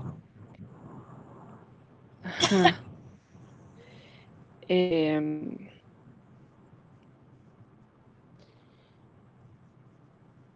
está bien. ¿Qué, y, y- y qué fue lo que pasó acá? Eh, porque hubo, hubo ahí una, una cuestión, pues yo me, yo me acuerdo, por ejemplo, cuando fui a hacer el documento cuando era chica, tenía 12 años, y bueno, fui, fui sola, digamos, o sea, y, la señora me preguntaba todas las, las preguntas, ¿viste? De la donación de órganos, qué sé yo, y me dijo, en un momento, como que me dio a elegir a mí, ¿viste? Si yo quería donar órganos, qué sé yo. Y la mina me hizo así como diciendo que le ponga que no, digamos. Como y me hizo una cara muy extraña que hasta el día de hoy, y hoy, hoy entiendo un poco por qué. Pero bueno, no importa, eso es otro tema. Sí, en Eh, realidad nosotros como cuerpo, nuestro cuerpo no es nuestro, el cuerpo pertenece al Estado y nosotros somos donantes de órganos desde que tenemos la ley Justina vigente y desde nacimiento. Por lo tanto, eh, hay que recordar que para hacer eh, una ablación de órganos, el ser humano tiene que estar vivo. O sea, con signos vitales, o sea, eh, vivo, más allá de que digan no, muerte cerebral, incomprobable y queda bajo la buena voluntad de la persona que te esté atendiendo y que no tenga ningún compromiso o interés comercial en tus órganos. De hecho, luego de la ley Justina, el primer caso grave que hubo fue en Santa Fe, de un chiquito de 17 años que en la ruta eh, Santa Fe-Córdoba, Santa Fe-Mendoza, no recuerdo bien, eh, tuvieron un accidente, la madre lo buscó por todos lados al pibe y cuando se lo entregaron eh, estaba totalmente eh, sin órganos porque fueron donados todos sus órganos. O sea, uno es donante de órganos desde nacimiento, salvo que exprese lo contrario mediante declaración jurada, vía correo y también que todos los seres eh, eh, queridos estén al tanto de que uno no es donante de órganos.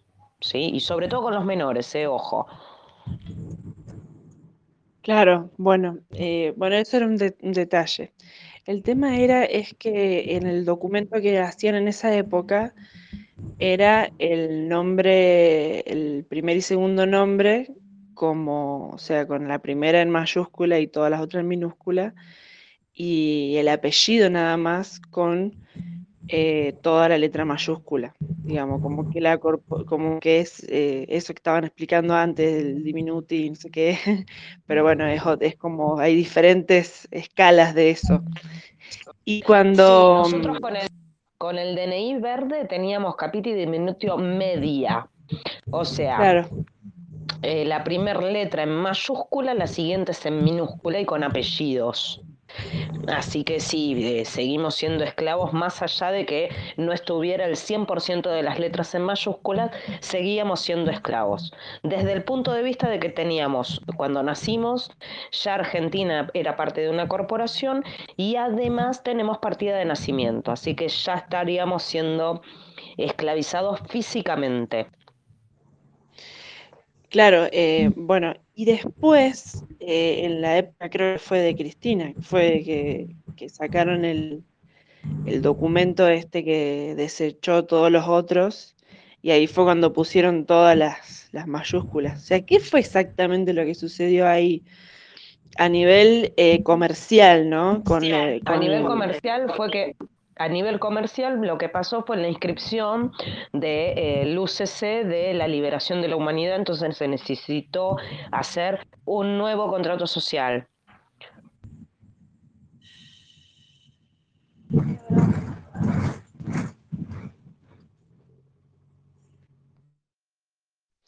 Entonces el contrato anterior tenía que ver más bien con una, capital familiar, porque era el apellido nada más lo que estaba dentro de la corporación. Por ejemplo, el apellido Martínez, ponele, yo me llamo Jimena, Jimena Paula Martínez, ponele.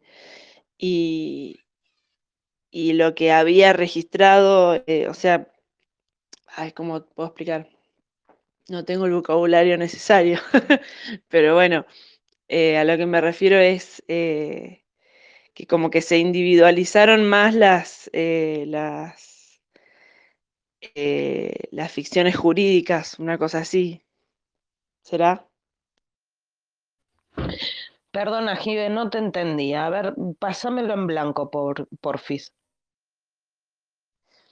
Porque si vos tenés eh, registrado un, eh, eh, una ficción jurídica en mayúscula, que es una corporación, ¿no?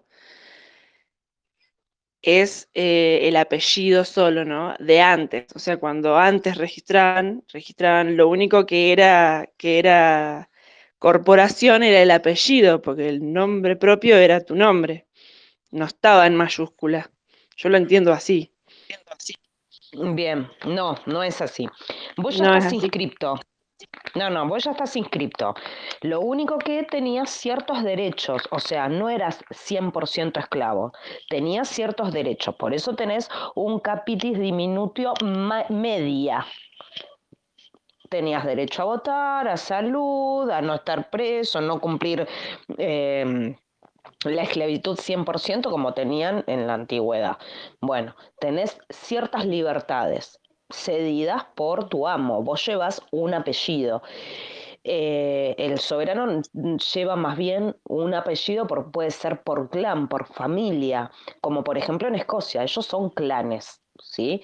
Ahora, que tengas o no apellido es indistinto. Acá lo importante es que jurídicamente, a nivel leyes, vos estás atado a la corporación hasta que te desvincules, o sea, romper ese lazo, ese, ese compromiso, porque tenés una partida de nacimiento y un DNI. ¿Me seguís? ¿Ahora? ¿Lo entendiste? Sí, es, hace poco vi y pesqué un, un video, cuando, lo vuelva a encontrar, porque creo que me lo guardé en algún lado, eh, hablaban de esto de las letras mayúsculas y minúsculas y que representan esto, justamente de derechos, que eh, en la media es, es como que somos siervos y al pasar, al perder todos los derechos, pasamos a ser esclavos. Los siervos tenían eh, cierta posibilidad de tener alguna gracia del, dueño eh, de esos eh, siervos. Imagínense en la Edad Media cómo funcionaba lo que nos han contado desde esa época. y en cambio, ahora pasamos a ser esclavos de los cuales no vamos a tener absolutamente ningún derecho y eso es lo que nos están anunciando con el nuevo orden mundial.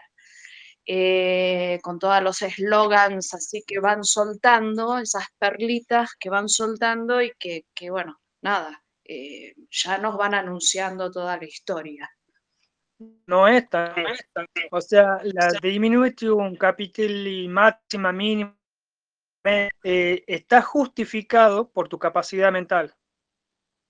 Entonces, cuando vos tenías todo mayúscula, que es la máxima, es porque vos realmente no podés administrar nada en tu bienes, sea que estás loco.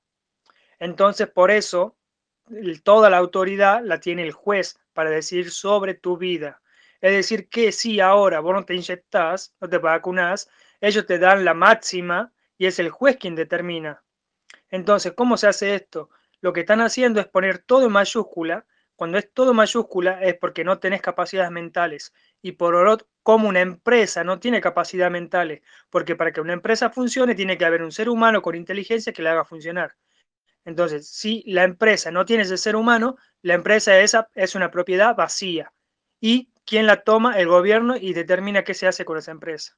Entonces, el apellido es la marca que le hacía el agricultor, el ganadero, a su vaca con el metal candente. Ese es el apellido. Después los nombres también están registrados, pero los nombres cualquiera. ¿sí? El apellido que vos no podés cambiar porque es la marca con la que te pone a vos el, el amo. Es decir, que tenga la mínima, la media, la máxima. Eh, Claro, seguís siendo esclavo, seguís siendo propiedad de alguien. Por ende, Sí. eh, qué tan esclavo vas a ser o cómo te van a administrar tus bienes, tus cosas, tu vida, es si es mínima, media o máxima. Claro, exactamente. Así es. En ese momento, en el momento que se empieza a utilizar esto, en la antigüedad era a través de los escribas, los escribanos o contadores en la puertita del barco cuando subían y los traían para acá o en la- las puertas de la finca, lo que sea. El representante legal era el dueño, el dueño de esa cosa. Era una cosa, producto de comercio.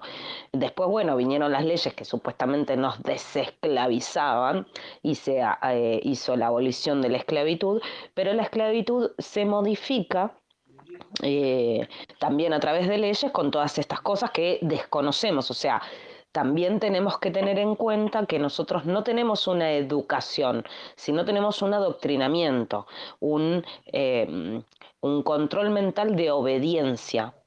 Incluso todo nuestro sistema escolar está apuntado a el reloj o la campana, la fila, el himno, o sea, eh, bueno, ahora te meten la agenda, te meten el panuelito y un montón de cosas más. Sea, partamos de la base de que nuestra historia no es la que nos contaron y la educación que nosotros recibimos no es la que deberíamos haber recibido, ¿sí?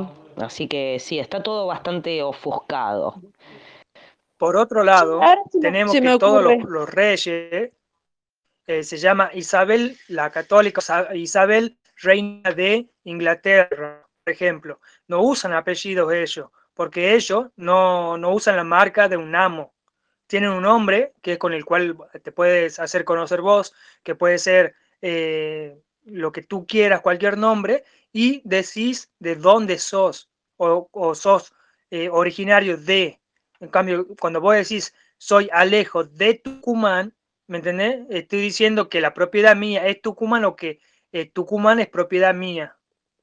Entonces es Isabel, reina de Inglaterra. Entonces es la que gobierna, indicando la jurisdicción, la propiedad reina de qué cosa? Inglaterra.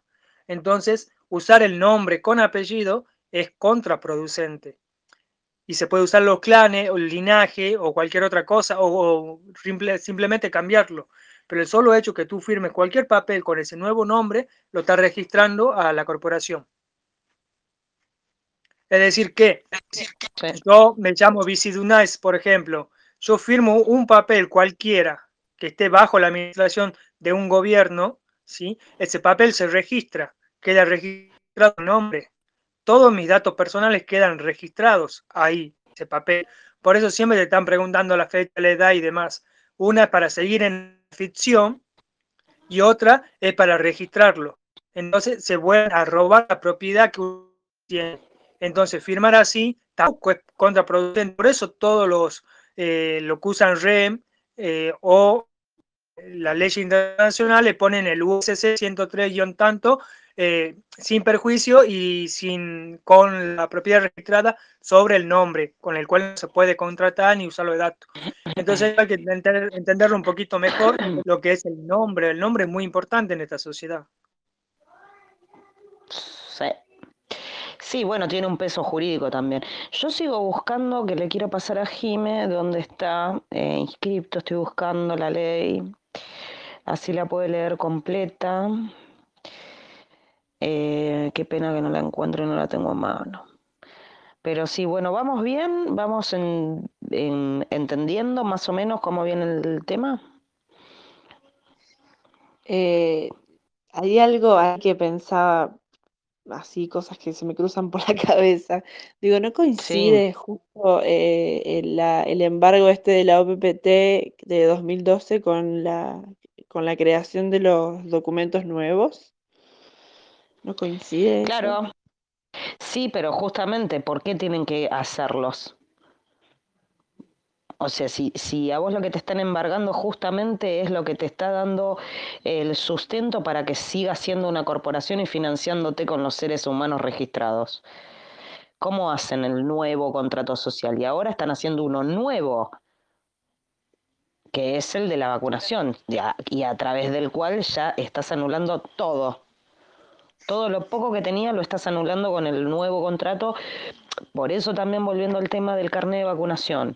Eh, ojo, eh, porque yo sé que hay muchos que en la necesidad eh, quieren hacerlo y obviamente es algo muy personal, el cual yo no me puedo meter. Solamente les, les recuerdo, tengan cuidado, porque eh, al estar vinculado con los datos biométricos, eh, nosotros los datos biométricos no solamente lo tenemos en el QR de ese carnet, sino ya los venimos dando en todos nuestros trámites que tengan que ver con el gobierno, por ejemplo, AFIP. AFIP, en mi caso, que soy auto o era autónoma, tengo los datos biométricos brindados, o sea, yo di mis datos biométricos. Y cualquier camarita, incluso hoy en día, están las, eh, me han comentado que está en la estación de tren de Moreno, eh, tienen eh, la cámara biométrica. Acá está la ley, listo, ahí la encontré. Es la 14.842. Ahí la paso, ya se las dejo acá. La pueden buscar, la pueden leer completa, ahí lo puse. En Infoleg, que es eh, una plataforma donde se guardan todas la- las nuevas leyes y explica también los códigos y demás, se las sugiero, infoleg.gov.ar, ahí eh, tienen todas las leyes. Ustedes buscan cualquier ley o artículo o, o- incluso un código penal, ponen ahí directamente infoleg y ya le pasa eh, les sale la pantalla. Esta ley donde dice que en el 55 y se inscribe en el 59, sancionada y promulgada en el 59, es la ley 14.842, donde Argentina in- se incorpora a la Corporación Financiera Internacional y especifica cuál es Yo el que valor que se le va a dar. ¿Cómo? Sácala, digo. Qué cura. Lo que yo quiero mm, hacer notar es que un embargo es en dentro del barco. Entonces, cuando alguien no paga y te embargan la casa, la casa va a, re- va a entrar a través del embargo dentro de la propiedad del gobierno. El gobierno es quien toma, Eh, pero, pero el aborda gobierno, esa ahí propiedad. Está, ahí está bien, pero ahí vamos. No existe más el gobierno. A ver si la, ahí la, la casas mejor. No existe más. ¿Qué te va a embargar? O sea, reclamar el clamo, por ejemplo, que también se nombró el clamo. El clamo lo, lo haces sobre algo que tiene poder sobre vos y que por lo menos está activo. No está activo. Están de facto. ¿Qué significa que están de facto? Es que están por envión porque la gente no sabe. ¿Sí? Eh, ¿Qué vas a hacer? ¿El clamo de qué? ¿Reclamar qué? ¿La mercancía eh, perdida en alta mar? Si lo que rige que esa, eh, que esa mercancía esté perdida en alta mar no existe más. Entonces no hay a quien reclamar. Por lo tanto, yo me considero, me autoproclamo ser vivo y listo, acá estoy enterita. ¿Se entiende? ¿Lo entendés, Alejo? No. Sí, sí. No hace falta seguir en la ficción jurídica. No Lo hace que yo estoy diciendo falta. es que si Argentina está embargada, ¿sí? Sí, es que va a haber un cambio de titularidad. Por ende, eh, el cambio de lo que sea de Bien. corporación o lo que sea. Eh, Bien. Argentina deja de ser soberana para ser propiedad de otro soberano. no. ¿Se entiende? Argentina está. Entonces eh, la si palabra no sería embargo. Lo que tendría No. que decir, lo que se tendría que decir es todo lo que está, todos los gobiernos son de facto, o sea, son de hecho, ¿sí? por coacción o coerción, y que eh, todo está basado en... Entonces, deslegitimar la ley es hacer ver cuál es la estafa para que caigan los gobiernos y caiga eh, todas las leyes. Bien. Porque Bueno, mientras no. sigamos con las leyes, No, no, no, Alejo, escucha. Los, los países y las corporaciones están anulados. Y además existe un embargo. El embargo significa que no puede hacer uso de sus bienes. O sea, no puede hacer uso de ningún ser vivo inscripto. ¿Está? ¿Ahí lo entendés? Eso es el embargo. Cuando vos te hacen un embargo, no pagaste la tarjeta, ¿qué te embargan? ¿El sueldo?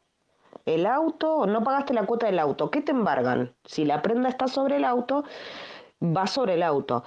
Esta empresa, sus bienes, de los cuales hace su finanza, o sea, se financia con todos los bienes que tengan, pero ¿qué pasa? Si está embargada, o sea, si está anulada y encima está embargada, no puede hacer uso de sus bienes. Ahí, Entonces, Por eso con ese punto ahí, todo eh, gobierno, pregunto, todo ¿no? gobierno es de facto. Sí, Uno, o sea, eh, nosotros los seres humanos, digamos, seríamos como el bien del país, por así decirlo, ¿no?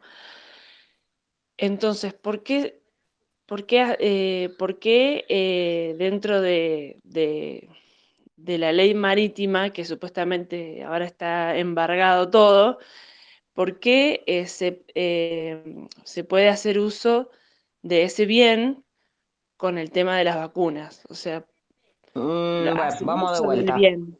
O sea, hacen, hacen uso del bien entonces. Está bien, pero hacen uso del bien sobre hacen uso del bien sobre las personas que no están en conocimiento.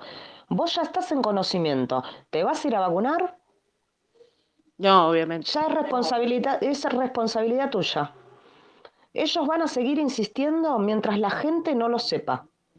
Ahora, cuanto más gente lo sepa y más gente alce su voz y diga, los, eh, los países están, a las corporaciones, estas empresas creadas con los nombres similares a repúblicas, en este caso República Argentina, que, o casualidad, está anulado como país y como empresa, y es-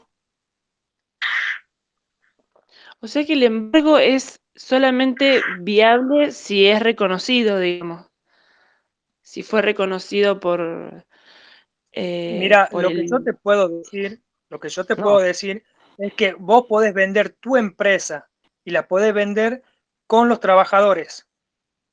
¿Me entendés? O sin los trabajadores. Eso depende del arreglo que tú hagas. Sí, pero vos Muchas de las empresas embargo. dicen, yo vendo mi Pero no, empresa a ver, y vendo de con- vuelta. Vamos de vuelta. En los países después del 2013 no existen más, están anulados. Y todos sus bienes, incluso los seres humanos vivos, ¿Cuándo, en qué año fue la invasión de. Irak? de Irak, me parece fue en el 90 y... Ay, no me acuerdo, en el 90 y pico fue. ¿97? Espera que lo googleé, Pero a ver, espera. Hasta de hoy Creo que sigue 90 y estando el ejército de los Estados Unidos controlando Irak. Bueno, pero ahí tenés otra cosa re interesante también para charlar, ¿eh? Espera. Bien, lo que yo, lo que yo quiero decir es que el gobierno, todo gobierno es de facto, es autoritario, es por poder. El que tiene más poder, el que gobierna, el que tiene menos poder. Mm, Entonces, mm. esté cualquier ley o cualquier cosa que esté pasando, siempre el que tenga más poder es el que va a gobernar. No importa la ley positiva, negativa, si estamos hablando de la ley del mar. ¿Y quiénes son los que tienen más poder? Los mismos creadores de la ley del mar. Es decir, que aunque nosotros estemos en contra de la vacunación o del nuevo eh, bula papal o bula, que es el nuevo reseteo, ellos se van a imponer con su fuerza, con su fuerza armada, con lo que sea. Entonces, por eso es que yo hincho la bola con deslegitimar la ley. Ir, usar la ley para deslegitimar al gobierno. Bueno, Yo es sé un que, camino. eh, Para mí el camino más fácil es reconocer que en términos jurídicos y basándome en sus propias reglas de juego, A ver, esto es re Claro. A partir de la inscripción de la ley que, a- que rige Argentina desde el 59, ahora que estoy leyendo, que se inscribe como eh, integra la Corporación Financiera Internacional, esa Corporación Financiera Internacional está anulada junto con todas las empresas que la componen, que son los respectivos países. No existe más. No existe más. Bien, hay anu- cuando vos decís anulada, yo te Sí. creo. Si vos me decís embargada, no te creo. Bueno, pero embargada embargado significa que no puede disponer de los bienes. Es un embargo. Es cuando vos, por ejemplo, te compraste un auto en cuotas. La prenda es sobre el auto. Vos no pagás, te embargan, vos quedás embargado, o sea, con una mancha financiera de las cuales no podés sacar ningún tipo de préstamo, pero el auto se, te lo sacan, te lo decomisan y se reintegra al acreedor. ¿Qué pasa en este caso? todos los que nos, nos em, autoconvoca, eh, auto, sí, ¿cómo se dice? Autoproclamamos soberanos en conocimiento de que estas, esta eh, corporación financiera internacional queda anulada y después de esta anulación los bienes están embargados, y ahora ya me perdí yo misma, este, no tienen ningún valor, no, no existe más. O sea, ya está. A lo que yo Ahora, voy, claro, a lo que Claro, yo voy, lo que yo digo, siguiendo no tu ejemplo del más para el- auto para que.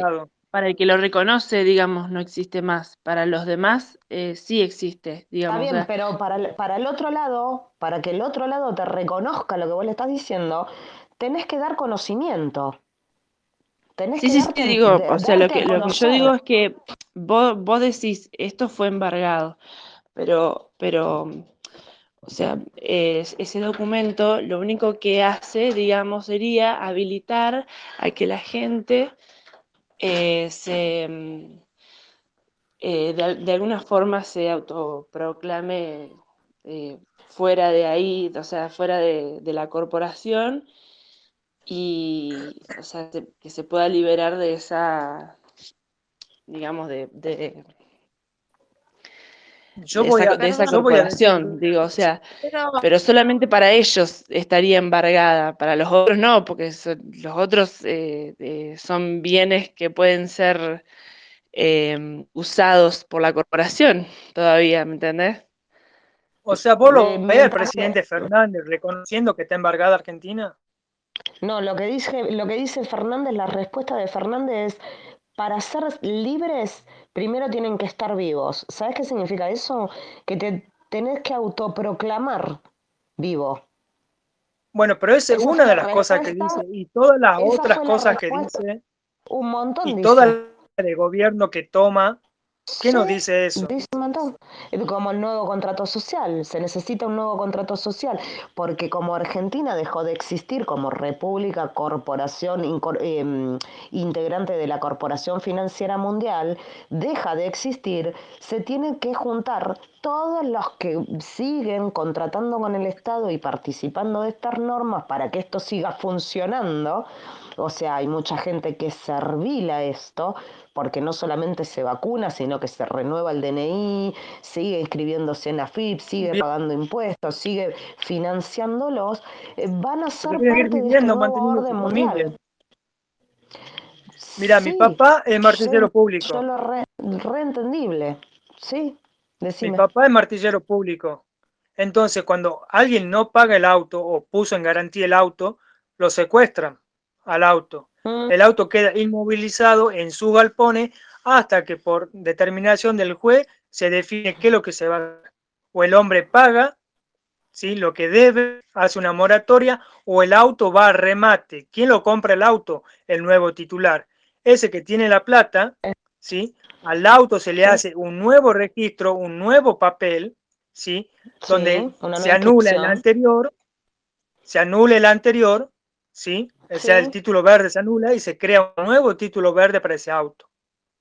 Entonces, si la corporación argentina está embargada o anulada, ¿sí? Basta Sí. que judicialmente alguien la compre para que sea dueño de la cosa.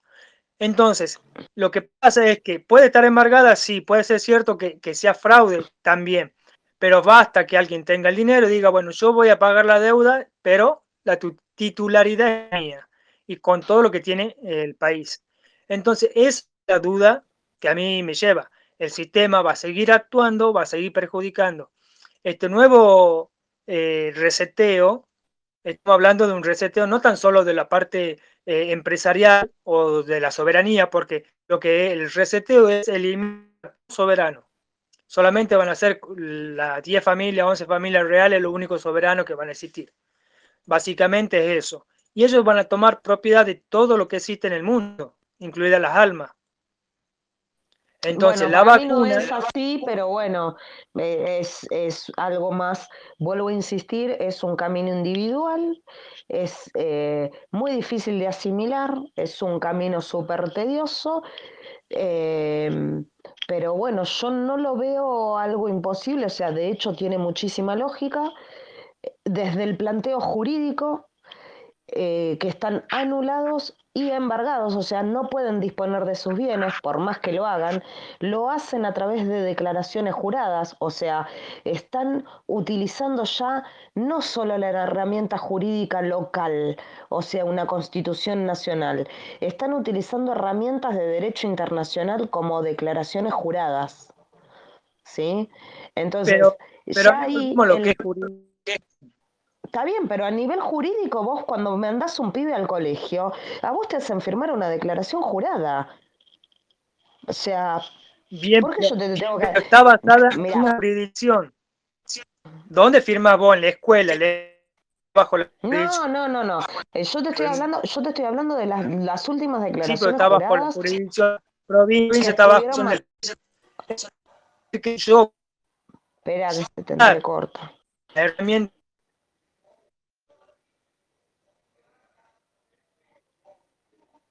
No sé si es a mí que se me corta o se, se entrecorta a, Alejo.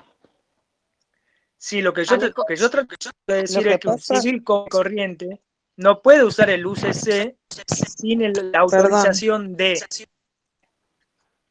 Sí, Paula, sí. Sí, se, se escucha entrecortado, pero aparte hablan juntos y se entiende menos. Ay, perdón, es que sí, vengo con delay yo. Perdón, yo quería preguntar algo que me parece que por ahí es, por ahí es el, es el punto de partida entre una cosa de, lo que está diciendo Alejo y lo que está diciendo eh, Ludmila.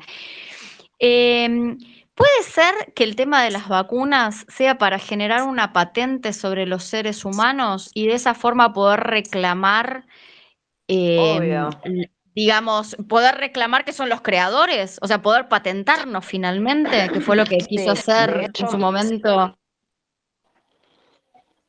Sí, sí, eso es, cierto. De hecho, está, está escrito, ¿eh? está publicado. Wow, ¿dónde? Contame por favor, porque quiero, quiero mostrárselo a alguien, no se intuyo, pero no lo sé. Mira, tenés, eh, tenés diferentes em, fuentes. Eh, fíjate, eh, te, recomiendo que es, es, una de las plataformas donde más eh, saco información verídica, posta, es el investigador. Ahí tenés, eh, creo que son chilenos, no estoy segura. El investigador es a nivel internacional, es genial. Tenés el CONUVIVE, que esto es un, eh, una organización también internacional. Acá en Argentina tenemos justo uno de los voceros, fue de los que de los 31 que, que pusieron, que metieron presos junto con, ay, con este médico que ahora no me sale el nombre, el 25 de mayo en Rosario, junto con Arriaga, exacto.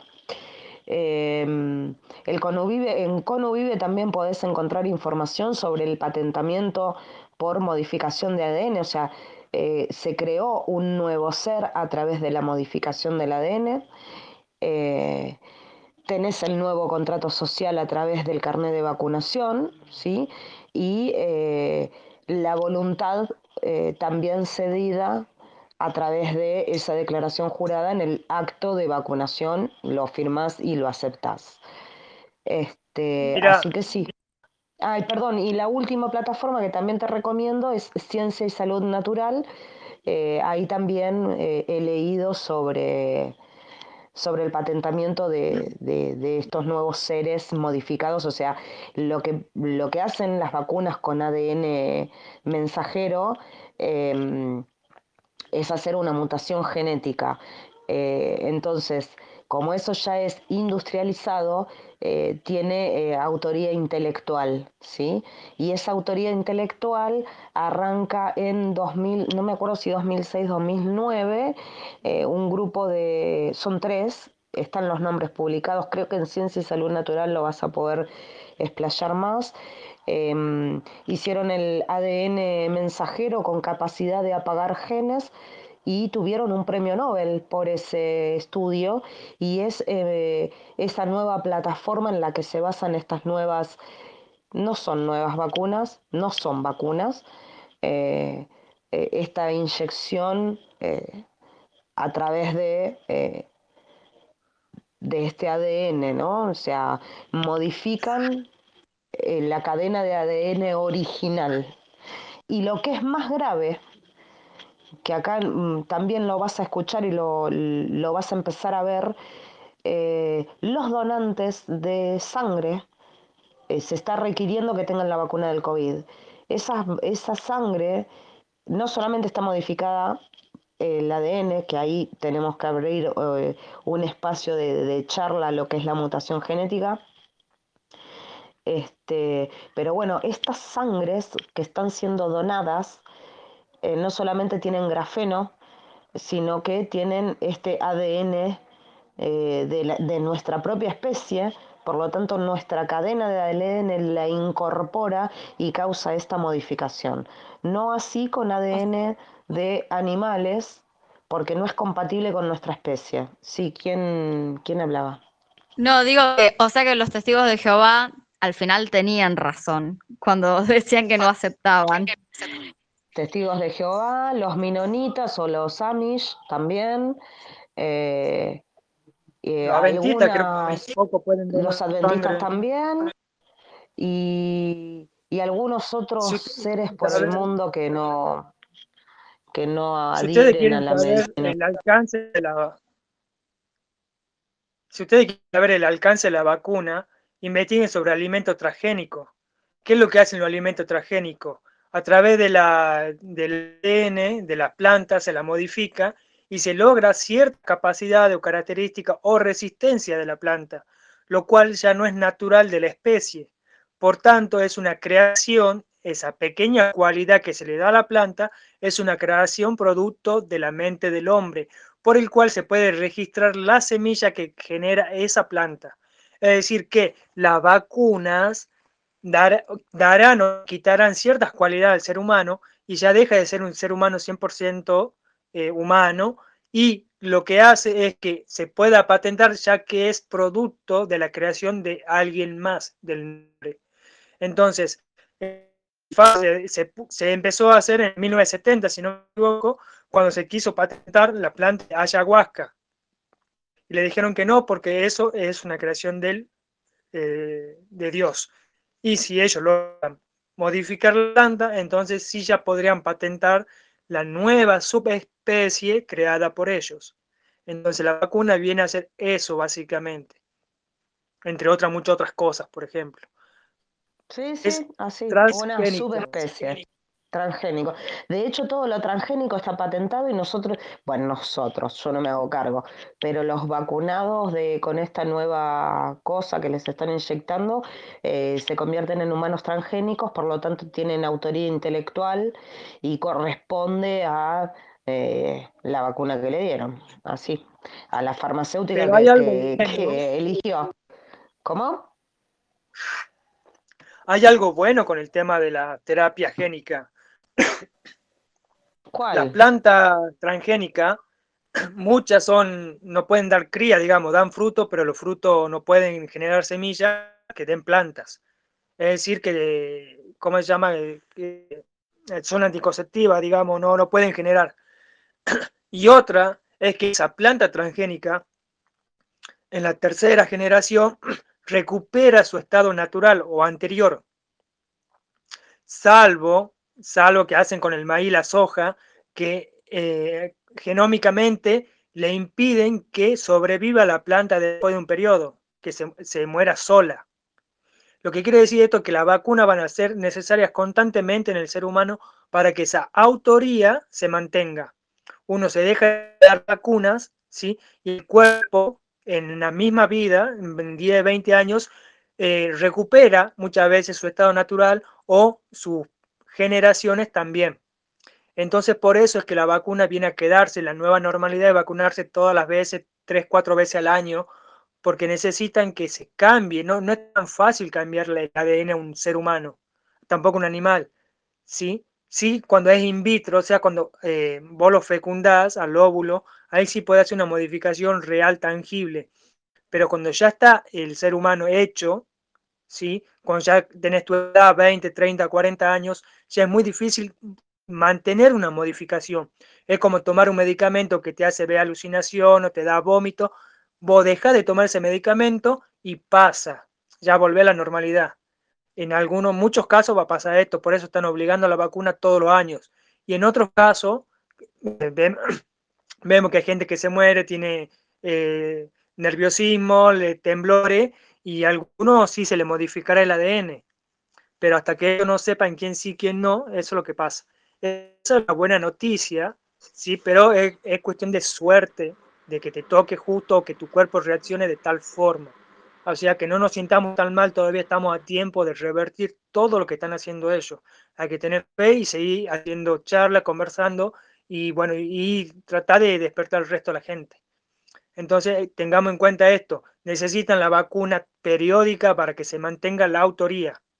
Aunque legalmente en los papeles, una vez que vos ya te la pones, es como que vos dar tu consentimiento de que va a ser una propiedad de alguien más. Entonces, legalmente estamos en la misma que aquel que no se vacuna, que no puede desentenderse de la propiedad del amo porque legalmente está prohibido, salvo que vos renuncies a todo y tomes una vida, que yo, de gitano o de Amish o alguna otra cosa. Sí, en parte tenés razón. En parte tenés razón, em, pero bueno, principalmente el tema de, la vacuna es introducir eh, una ingeniería militar, es transhumanismo, es eh, separar al ser humano de la espiritualidad, por eso también lo vamos a ver próximamente, eh, se va a hacer como un, una arenga, así como fue el aborto con en su momento, ahora va a ser la eutanasia y quitar a Dios de la Constitución, o sea, sacar todo lo que nos da cierta espiritualidad, o sea, eso se va a tratar de, anular también. Eh, y por otro lado, el tema de, em, de la soberanía, ¿no? Porque ¿en dónde queda esto? Uy, volvemos a lo mismo. O sea, yo la realidad es que me paro del lado de la ley natural, todas estas eh, restricciones mm, no me afectan, no, no tienen, no sé cómo explicarlo. Está bien que yo me fui a vivir a otro lugar, no trabajo en un lugar donde tenga que tener un jefe, este, y tal vez estoy en una posición tal vez un poco más cómoda, porque mi hijo, justamente yo lo saco del colegio al nene por la obligación de las vacunas en su momento. Eh, y no iba a consentir que me estén obligando y de hecho yo me meto en la ley natural eh, a través de las vacunas y viendo eh, sobre lo que pasaba en Noruega con el tema de los chicos, los menores. Y eso me abrió la puertita a la ley natural. Y de ahí, bueno, fue todo un mundo, ¿no? Toda una desconstrucción de todo lo que somos. Em, yo los voy a tener que dejar y ya voy a estar un tiempito incomunicada. Espero que les haya servido la charla y, bueno, no sé, eh, hablamos un montón de cosas. No sé si, se aclararon dudas o no, em, pero bueno, espero que haya sido provechoso. Eh, totalmente. Luz, no te entiendo que hay cuestiones familiares y personales que te impiden, pero mantenete en contacto, eh, porque bueno, los necesitamos a todos ustedes para seguir aclarando todo lo que, lo que vamos, se nos van cayendo las fichas y, escucharlos a ustedes, a mí por lo menos me acomoda un montón de cosas. Eh, si bien todo lo que dicen ya lo escuché, lo recontra escuché y lo volví a escuchar mil veces, siguen acomodándose los patitos. Eh, a mí me parece que todo esto del transhumanismo y todo en el plan maestro que, que vienen haciendo todas las civilizaciones, si vamos atendiendo los cuentos que hemos recibido, se cayeron eh, cuando mm, eh, se metían en, la manipulación genética, que es lo que están haciendo desde hace algunas décadas y ahora violentamente con el ser humano, con todo lo que acaban de describir. Pero bueno, siempre hay emergentes, eh, gente que se niega, como en el caso de algunos de nosotros, que lograremos resistir todo lo que podamos y seremos los, los eso es como una cosita de, una cotita de esperanza para que no sea todo tan negro. Em, seremos los, los nuevos seres, porque nada, el, ser humano tiene este poder supremo que ni siquiera nosotros podemos comprender, por más despiertos, entre comillas, que sí, Totalmente, de acuerdo con lo que decís. Y seremos, seremos la, punta de lanza para, el, nuevo, nuevo renacer de la nueva humanidad. Así como eh, los ovnis, sí, los extraterrestres que eh, eligieron las, eh, las pirámides de acá, de allá, bueno, nosotros reconstruiremos cosas con la sabiduría que vamos portando y que iremos transmitiendo. En fin, en realidad yo creo que también es parte del plan. nos necesitan en ese plan maestro, que vaya a saber uno quién lo arma, necesitan que parte de la humanidad se mantenga al margen porque todavía no dan pie con bola de dónde viene esa, voy a usar una palabra que tiene, eh, suena raro, pero esa divinidad que tiene el ser humano. Y bueno, tenemos que afianzarnos ahí y eh, hacernos muy seguros ahí y Inés, en algún momento yo te dije, tu intuición te dice muy bien, te, está guiando muy bien, y ahí Ludmila te dijo lo mismo hace un rato. Así que bueno, es justamente en lo que hay que trabajar. Gracias de corazón a todos. Gracias a vos, Cris, y a todos los que participaron. Estuvo eh, bueno escucharlos. Y mm, yo puntualmente coincido con vos. Em, hay un reseteo en este, momento, es voluntario.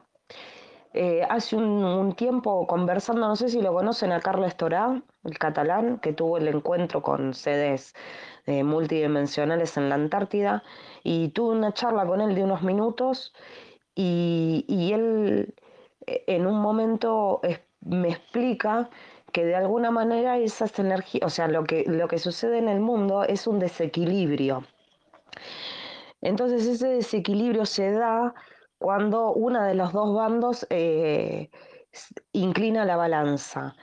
Bueno, durante muchísimos años la balanza estuvo inclinada para el lado de la oscuridad y eh, por bueno, también lo podés, eh, hay correspondencias en muchas profecías antiguas, pero bueno, estamos en una época de cambio y el cambio tal vez no tiene que ver con, eh, ¿qué hace Julita?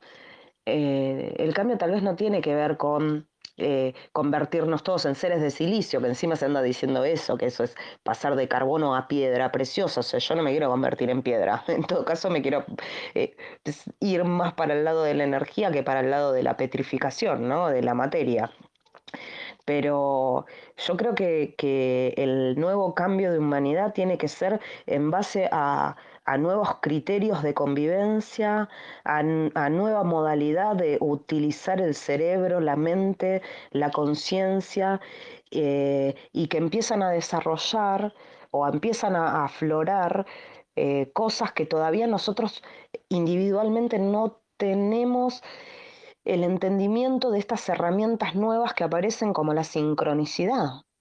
O sea, yo me vine a vivir en un pueblo que de hecho no lo conocía, no sabía ni que existía, ¿entendés? Y cuando llego acá me encuentro, bueno, primero que el lugar es precioso, eh, sí hay mucho vejerío, casi todos vacunados y todo, pero yo empecé a crear mi microclima, no me cruzo con nadie, o sea, es como que estoy como en un mundo paralelo y la gente que se me cruza o con la que voy, la, la del kiosco, que es el único kiosquito que hay acá, eh, la tipa no usa barbijo. El de... El del supermercado está con Médicos por la Verdad, qué sé yo, se puso el cartelito del OPPT acá en Mar del Tuyú, que es el pueblito de al lado. Y obviamente voy a comprar ahí. Y acá, cerca de la playa, también hay uno, un supermercado que es eh, con tarjeta de crédito, no, perdón, en efectivo tenés un 25% de descuento. dije, ay, me viene bárbaro, porque igual yo tarjeta de crédito no tengo. Entonces, ah, y entré sin barbijo. Y, y así un montón de cosas que gente que me voy cruzando, que eh, una vecina acá que la conocí sin querer a través de mi hijo, eh, profesora de educación física, se puso un huerto ahora en la pandemia y está recopada con el huerto y ya nos estuvimos tirando data eh, porque es un suelo que hay que fertilizar mucho y de repente me encontré con un círculo de gente con este mismo pensamiento que, o sea, como que se va, ¿no? Eh, generando esto y, y es sincronicidad. Y bueno, yo creo que pasa por ahí también, ¿no? Y, y también ser muy consciente de cuándo decir no. O sea, ¿por qué tengo que obedecer todo? ¿Por qué tengo que seguir al rebaño? No quiero seguir al rebaño, yo soy yo, no voy a andar con una letra escarlata ni con la estrella amarilla que le ponían a los judíos por ser judíos, ni voy a tener el pasaporte ario, o sea, no, yo soy yo, me manejo como puedo, seguiré viviendo así, no les tengo miedo.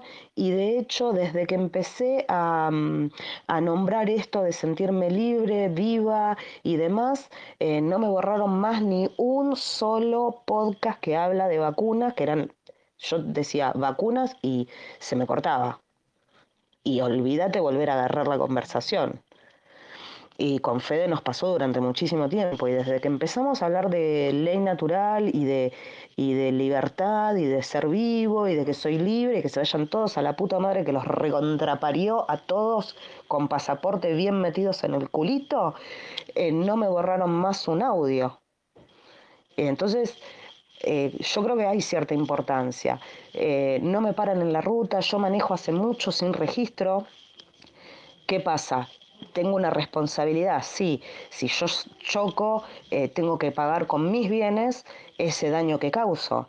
Pero no tengo por qué pedirle permiso al Estado para manejar si yo sé manejar desde que era piba. Tengo 42 años, nunca choqué, o sea, si salgo a la ruta con el auto en mal estado es negligencia, o sea, yo tengo que, ser moralmente correcta también. Entonces, es toda una filosofía de vida eh, que hay que empezar a desarrollar, que hay que empezar a, hola mi amor, que hay que empezar a, a, trabajarla y a trabajarla no solo individualmente, sino también con los que tenemos al lado. Y eso creo que es el, laburo más eh, eh, complicado o grueso de hacer eh, ya teniendo este conocimiento, ¿no? Como por ejemplo eh, el tema de eh, la medicina también. O sea, la medicina hoy es súper importante. ¿Por qué tenemos que terminar siempre en un hospital para que nos terminen envenenando? Es la, la primera causa de muerte es la iatrogenia, el tratamiento médico. Después siguen las drogas y las guerras en ese orden. O sea, el narcotráfico y después las guerras. Entonces, hay otras eh, maneras alternativas. Lo que pasa es que estamos tan acostumbrados a vivir que eh, para que el sistema nos abastezca de todo, incluso pensar, no, bueno, me cortan la luz y qué hago. Eh, no, o sea, tenemos mucho pensamiento de esclavo y es lo que nosotros tenemos que empezar a laburar. Eh, yo creo que pasa por ahí este, este nuevo eh, ser humano consciente, para mí, ¿eh? perdonen que me, que me extienda tanto. No, está totalmente, es así, pasa por cada uno y por la construcción que haga cada uno y por, por la toma de conciencia y, total de soberanía, a mí me encanta esa palabra. Ahora La digo por todos lados, porque implica hacerse cargo de todo de uno mismo. Eh, y por supuesto, si tenés chicos chicos, de los chicos. Eh, de la salud, de la alimentación, de, todo, del trabajo y del el intercambio con el otro ser humano, que tiene que ser eh, en otros códigos. Hay, yo no paro de recomendarlo, hay un librito chiquitito, es un cuento para chicos que me encanta, que lo lea todo el mundo, que se llama Ami, el niño de las estrellas. Ahí es donde apuntamos, a la vida que Ami le muestra a Pedrito. Eh, y le viene a enseñar la ley fundamental del universo. Este, nada, eh, si lo tienen a mano, léanlo, es súper chiquitito, es divino y, se van a dar cuenta. Yo hace mucho tiempo que vengo trabajando, mi trabajo tiene que ver con eso, justamente con el, acercarnos a esa esencia que tenemos a través de todas las herramientas que tenemos cada uno individualmente y saber manejarlas y usarlas. Yo lo llamo como nombre comercial, si quieren llamarlo de alguna manera, un programa de gestión del estrés porque claro, estar desconectado de la esencia me genera mucho estrés, tensión, miedo, bla, bla, bla, bla, bla. Entonces, reconectarme ahí eh, hago que todo el estrés desaparezca y te conviertas verdaderamente en soberano. Nadie quiere laburar lo que hay que laburar, es muy difícil encontrar gente que se arremangue y diga, ok, sí, voy para adelante. Pero bueno, eh, nada, eh, reinventando de nuevo el trabajo porque pronto no vamos a poder ni comunicarnos por internet, pero este, veremos cómo lo vamos resolviendo. Como vos decís, hay que enfocarse. Gente, eh, Luz tiene muchas cosas, yo también tengo que seguir terminando algún temita. Gracias de nuevo a todos, la verdad, una maravilla. Bueno, gente, que pasa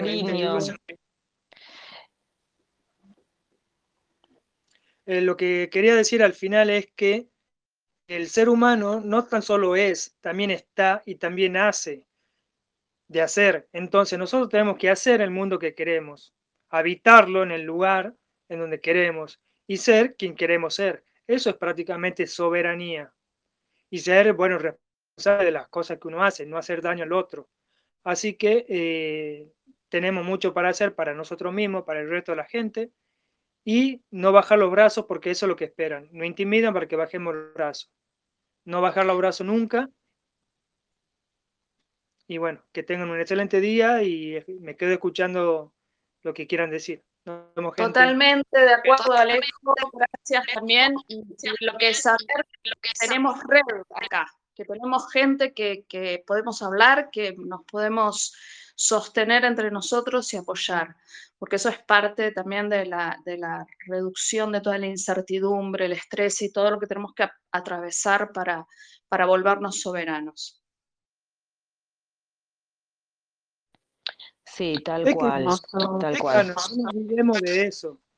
Nosotros ya somos soberanos. Lo que pasa es que seguimos con el pensamiento de esclavo y dependiendo de los otros. ¿sí? No, no está mal depender de los otros. Lo que pasa es que estamos dependiendo de un par de, traficantes, de unos psicóticos, psicópatas y demás. Ya somos soberanos. Lo que nos pide este cambio de era es reconocernos a nosotros mismos como soberanos, actuar en concordancia y hacer en coherencia con lo que somos, soberanos. Básicamente es eso, ser, estar y hacer como soberano. Dar el ejemplo para que la otra gente se dé cuenta que eh, es el mejor camino, el más fácil, el menos complicado, el menos normativo, ¿sí? Y bueno, y el trabajo nuestro es deslegitimar la ley, deslegitimar al mal. Podemos seguir viviendo con leyes, con toda la que quiera, pero por lo menos sacar a los corruptos del gobierno hasta tanto hagamos un país soberano, un territorio, un mundo soberano. Yo diría legitimar al bien más que deslegitimar el mal. Porque el mal no existe, no, no, no, no tiene cabida. Si vos legitimas el bien, ya, ya está. Estás del claro, claro, eso, eso, eso es correcto, porque vos cuando estás con gente, vos suponés que todos son buenos, hasta que alguien hace algo malo. Entonces, cuando hace, algo malo, ya lo reconocemos como el mal. Entonces el mal es el que está haciendo cosas ahora. Hay que deslegitimar al mal, a sus acciones, ¿sí? Para empoderar al bien. Claro, bueno, sí, en realidad eh, yo siempre, bueno, como lo que dijiste al principio, es eh, accionar hacia la, buena, la buena voluntad, em, qué sé yo, con amor y potenciar ahí, potenciar la creación en sí, más allá de, si vos decís, eh, quiero destruir el mal, en realidad estás potenciando la destrucción, por más que estés destruyendo el mal, estás potenciando eh, una realidad destructiva. Entonces, eh, sin querer le estás dando poder al mal o a la destrucción, por así decirlo. Entonces, si uno en realidad se concentra en construir y, construir el bien, y, porque las construcciones pueden ser, según cada uno, cualquier cosa, o sea, es infinito las, las capacidades que tenemos para construir una cosa u otra. No, bueno, pero eh, recordemos que el mal existe, el mal está actuando. El mal ya está, ya es evidente. Está existiendo el mal. Entonces, deslegitimarlo es quitarle la existencia.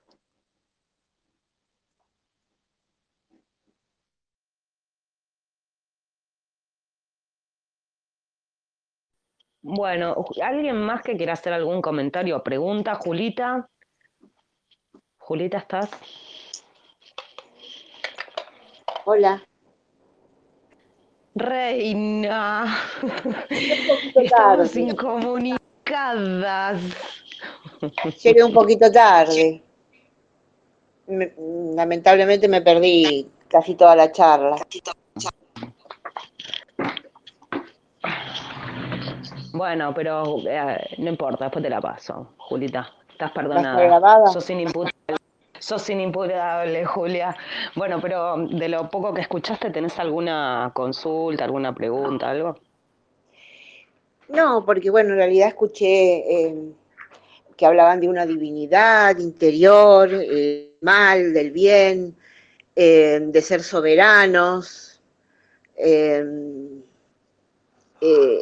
En un punto creo que se hace camino al andar, ¿no? Eh, ¿Qué es lo que quiero decir con esto? Eh, creo que, no sé si el mal existe, yo creo que se crea lo que uno cree. Entonces, eh, si nosotros pensamos en que el mal existe, el mal existirá. yo prefiero pararme desde el otro lugar, ¿no? Desde la divinidad interior que hay en mí y que hay en el otro, en el otro ser humano. Porque desde ese lugar, eh, lo que se llama mal no se me acerca. De hecho, es lo que yo siento. Siento que lo que está sucediendo es lo que tiene que suceder y que cada uno eh, tiene que elegir el camino que tiene que elegir. No sé, yo llegué tarde a la charla. ¿Por qué será? Me pregunto porque desde las nueve de la noche que estoy buscando y me doy cuenta que yo no formaba parte de este grupo. Em, y que cada cosa va a llegar en su momento y que hay que ver cómo nosotros estamos preparados para eso. Eh, hablaron de huerta, yo la verdad que no sé nada, pero sí me encantaría saber. Entonces, creo que es importantísimo también em, que cada uno se agrupe con su, con su afín, o sea, tiene que haber un lugar para cada uno, un grupo, un clan, no sé cómo llamarlo. igual vos estás dentro de mi clan, dentro de mi grupo, y vos que tranquila me decís la plantita que necesitas que yo te la cultivo. Dale. Claro, claro, pero viste, eh, yo los escucho, también escuchaba gente de otro grupo que vos también estás, Luzmila, en donde hablan de construir casas de adobe. Yo, si hay que poner el cuerpo, obviamente no puedo, no sé si me entendés. sí, igual yo eh, sinceramente, o sea, entiendo toda la parte eh, de los Hay cosas que me parecen un poco ilusoria. Sí, igual yo no me iría tan al extremo porque yo, por No. ejemplo, trato de incorporar, también por mi experiencia en inmuebles, todo lo que es... la- yo pu- puedo ser soberana, autosustentable, pero no ser una paria. No significa que el adobe sea de paria, sino me refiero a que tenés otras construcciones sustentables, bioclimáticas, eh, Claro. modernas, con Claro. materiales que, que lo podés utilizar y que tenés una, una vivienda confortable, eh, estéticamente agradable, que no necesita tanto mantenimiento como un adobe, pero bueno, eso también te da el, algo muy personal que es en base a tus gustos, tus eh, necesidades personales y demás. Pero yo Claro, no, en no el momento de la etapa de de la vida que te toca vivir, mi amor, porque nosotras nos conocemos. Sí, Eh, Es bastante. decir, vos sabés mi vida. Entonces yo, Sí. a ver, yo no estoy en un momento de mi vida donde Sí, voy a no podrías- a construir una casa no, de bueno, adobe. es- pero aparte no es, no es por desmerecerla, sino por necesidades familiares que tener eh, eh, primero un bajo mantenimiento. Sí, hay un montón de cosas Claro, que se pueden hacer en base a lo que necesita cada uno y en el momento que lo necesite, ¿entendés? claro. Eh, yo por e- te doy un ejemplo, te doy un ejemplo, ¿no? De esto, de la sincronicidad y qué sé yo. Mm, A mí siempre me gustaron las casas modernas. Sí, Siempre, minimalistas y modernas. y sí, ah, también. recientemente estuve mirando mini, bueno, casitas modernas. Acá son todas casas modernas. Pero ¿qué pasa? Son estéticamente lindas, pero no son funcionales. Claro, Te doy un ejemplo. el hogar a leña, sí, es precioso, todas las piedritas y todo, pero todas esas piedras calientan al exterior, no calientan adentro. O claro. sea, es hermosa la imagen del, del hogar a leña, pero de repente te encontrás con que te tira más calor afuera que adentro. Claro, Entonces, todas esas cosas donde están hechas mal, porque es preciosa la casa, pero, o sea, no es funcional. O sea, No. estás el, eh, entonces, vamos a esto, yo si tengo que hacer o tengo que vivir de una manera sustentable, lógicamente voy a tener que eh, o alquilar una casa que sea acorde a mis necesidades o bien construirla o hacerle ciertas modificaciones permitidas, ¿no? O en propio en un terreno eh, propio, valga la redundancia, em, con, e- con estos criterios, ¿me entendés? O sea, Sí. en tu caso tienes que tener ciertas cosas, también hay una chica que tenía familiares con silla de rueda, también tenés que tener eh, eh, ciertas comodidades claro. y sí, tal vez el adobe funciona para ciertas familias, en mi caso Claro. no funciona. Primero porque no me da el cuerpo ya para estar eh, reparando adobe, eh, o sea, ya hay ciertas cosas que las puedo llegar a hacer una casa sustentable bioclimática con otros materiales, con menos mantenimiento, incluso hasta podría llegar a ser más barata, pero mm, es en base a, a cada uno lo que necesite. sí. Yo lo que creo que más es fundamental tener es un pequeño huerto, o sea, un pequeño huerto sustente a la familia y los medi- la- las medicinales, este, y todo. Mira, te doy el ejemplo del agua. Acá el agua es un agua dura, espesa, marrón. No hay una casa con filtro. Y te pones a investigar sobre los filtros eh, para agua y es una boludez hacer un filtro. ¿Entendés? Se hace con arena. Arena, carbón, un par de toneles y te filtraste el agua. De hecho, hasta los riegos de las plantas quedan, las plantas, los césped quedan manchados. Entonces digo, ¿cómo es que tanta arquitectura, tanto arquitecto de acá, arquitecto de allá, sí son muy hermosas las casas, pero no incorporaste un concepto sustentable? O sea, nada, ni el filtro de agua se hicieron. Entonces, es como que hay Es que que no cambiar sé si todo. está incorporado la idea de lo sustentable, ¿viste? Ludmila, en, en el común denominador. No, no, no, es todo estética, es todo superficial, todo materia. Y te digo, unas casas hermosas, y te vuelvo a repetir, el filtro de agua no hay, los césped, y le- incluso las, las fachadas están manchadas de ese óxido, queda como un óxido. Eh, las calefacciones, las orientaciones de las casas. O sea, eh, por ejemplo, la captura de luz es orientación sur, cuando la captura, o sea, digamos, la parte, lo ideal en ese tipo de construcción es que capte la luz del sol, no, no la parte de atrás. O sea, todo, todo al revés.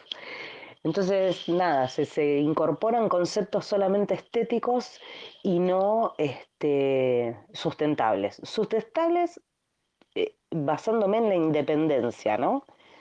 En la independencia de requerir aire acondicionado, estufa gas, eh, el agua caliente, que incluso lo puedes hacer de otra manera. Eh, podés calentar el agua de otra manera. El, agua de rocío que junto, estoy juntando agua de rocío, sale más transparente que la de la ducha, por darte una idea. Entonces es todo así, hay que cambiar todo de cuajo. Sí, empezando de a poco, ¿no? Para no abrumarse, pero sí, hay que cambiar todo. Sí, sí, yo estoy, estoy como generalizando o tal vez un punto muy adelantado. Ahora lo importante es entender quiénes somos, por qué estamos acá, qué herramientas Sí, tenemos sí, para sí. manejarnos. Em, cada uno tiene su, su, su momento y su qué cambiar en qué momento, ¿viste? Es como que em, cada uno tiene su propio proceso y pero lo que hay que saber es que es que estamos medio sumergidos en un mundo de mentiras y de y de y de falsas eh, verdades, entonces y cosas que nos complican muchísimo el desarrollo humano, que es justamente lo que nosotros por ahí queremos eh, potenciar, digamos. Hay muchas formas, por ejemplo, por ejemplo, hay algo que no lo sabe mucha gente que se, que se sacaba de la ceniza, por ejemplo, una pavada, ¿no? Pero una pavada que te puede solucionar cosas. Eh, el jabón, por ejemplo, el jabón potásico, vos lo sacas de la ceniza, agarras la ceniza de la salamandra, la metes en un balde, le pones agua, eh, eh, que tenga bastante ceniza, y el agua que queda arriba, la ceniza decanta, por ejemplo, y queda el agua arriba, ese agua es un agua como jabonosa, súper alcalina, eh, que es, eh, es un, es un producto de limpieza, o sea, que es eh, totalmente fácil de hacer y barato y gratis. Entonces, o sea, hay un montón de conocimiento que nosotros no, no, no, no captamos en todos los rubros. Eso es del rubro de limpieza, pero también de la medicina, de la construcción y cosas que son mucho más prácticas. El adobe, por ejemplo, no necesitas eh, repararlo. Yo vivo en una casa que tiene 150 años, es de barro y no tengo que reparar las paredes. ¿Entendés? Hay técnicas para hacer las cosas que las tenemos que descubrir, digamos. Es un largo trabajo, pero bueno, cada uno Sí, bueno, muchos se de los que especializará en participaron algún rubro. sí, muchos de los chicos que participaron hoy vienen del grupo de preparacionismo, donde todas estas cosas, sí, el jabón de, a través de la ceniza, la ceniza incluso para lavarte los dientes, este, como abono, como cicatrizante, lo puedes usar de un montón de maneras. Y incluso también tenés plantas que podés usar como jabón o como shampoo, como el ágave. Eh, pero sí, sí, hay un montón. Bueno, yo de hecho de con Marcelo, eh, que es con el que más hacemos preparacionismo, y le mostraba cómo salía el agua y me decía, no, no te puedo creer, estuve juntando agua con una botella y un embudo. O sea, hay un hilito y juntas agua. Y el agua sale de rocío y sale más eh, transparente. Y te digo, llené un balde de un envase de estas bidones de agua de 10 litros, eh, lo llené en dos noches. Así que imagínate la cantidad de rocío que hay acá. Y, es agua mucho más eh, limpia y transparente que la que sale de la canilla. Eh, ese agua se puede eh, potabilizar con diferentes procesos, eh, incluso solamente hirviéndola, y yo la estuve usando para tomar mate, ¿entendés? O sea, el agua de rocío. Tenía que hacer mi, mi experiencia. Hay un montón de cosas, lo que pasa que es mucho más cómodo y nos, hacen, nos hicieron seguir el camino de la comodidad y eh, es todo comprar. Y acá un bidón de esos de agua te sale 200 mangos. ¿Entendés? Que vos te pones a, su- a sumar con la cantidad de agua que nosotros consumimos eh, y, no sé, estaremos hablando de... Creo que esta semana usamos casi 8 bidones de 10 litros, solamente para consumo, ¿eh? Entonces, eh, eh, yo creo que hay otras cosas que nosotros podemos eh, utilizar que nos da el medio. Obviamente en la ciudad es medio complicado, pero sí, todo es reemplazable, todo se puede reemplazar. Lo que pasa que requiere un trabajo eh, y una preparación que no todo el mundo está dispuesto a, hacer, pero bueno, es parte también de, este cambio. Chicos, los tengo que dejar porque mi marido me va a matar. Estoy eh, conectada desde las 9 de la... No, desde las 8, no, desde las 9. Y, y bueno, nada, ya es hora de, de despedirme. Y por otro lado, comentarles esto, no voy a estar conectada esto- estos días, no sé cuánto tiempo demorará. Cuando me instale en internet, eh, wifi, eh, podré volver con las conversaciones, pero bueno, por el momento ya mm, al menos una, unas semanas voy a estar incomunicada. Está bien, muchacha. Todos nos tenemos que ir a dormir. Yo también. Bueno, chicos, un gusto. Eh, cualquier cosita escriben acá al canal, cualquier duda, estamos todos para, para aprender y para acompañar. Les mando un beso grande a todos y bueno, espero que lo hayan disfrutado. Gracias a todos por estar. Gracias, buenas noches.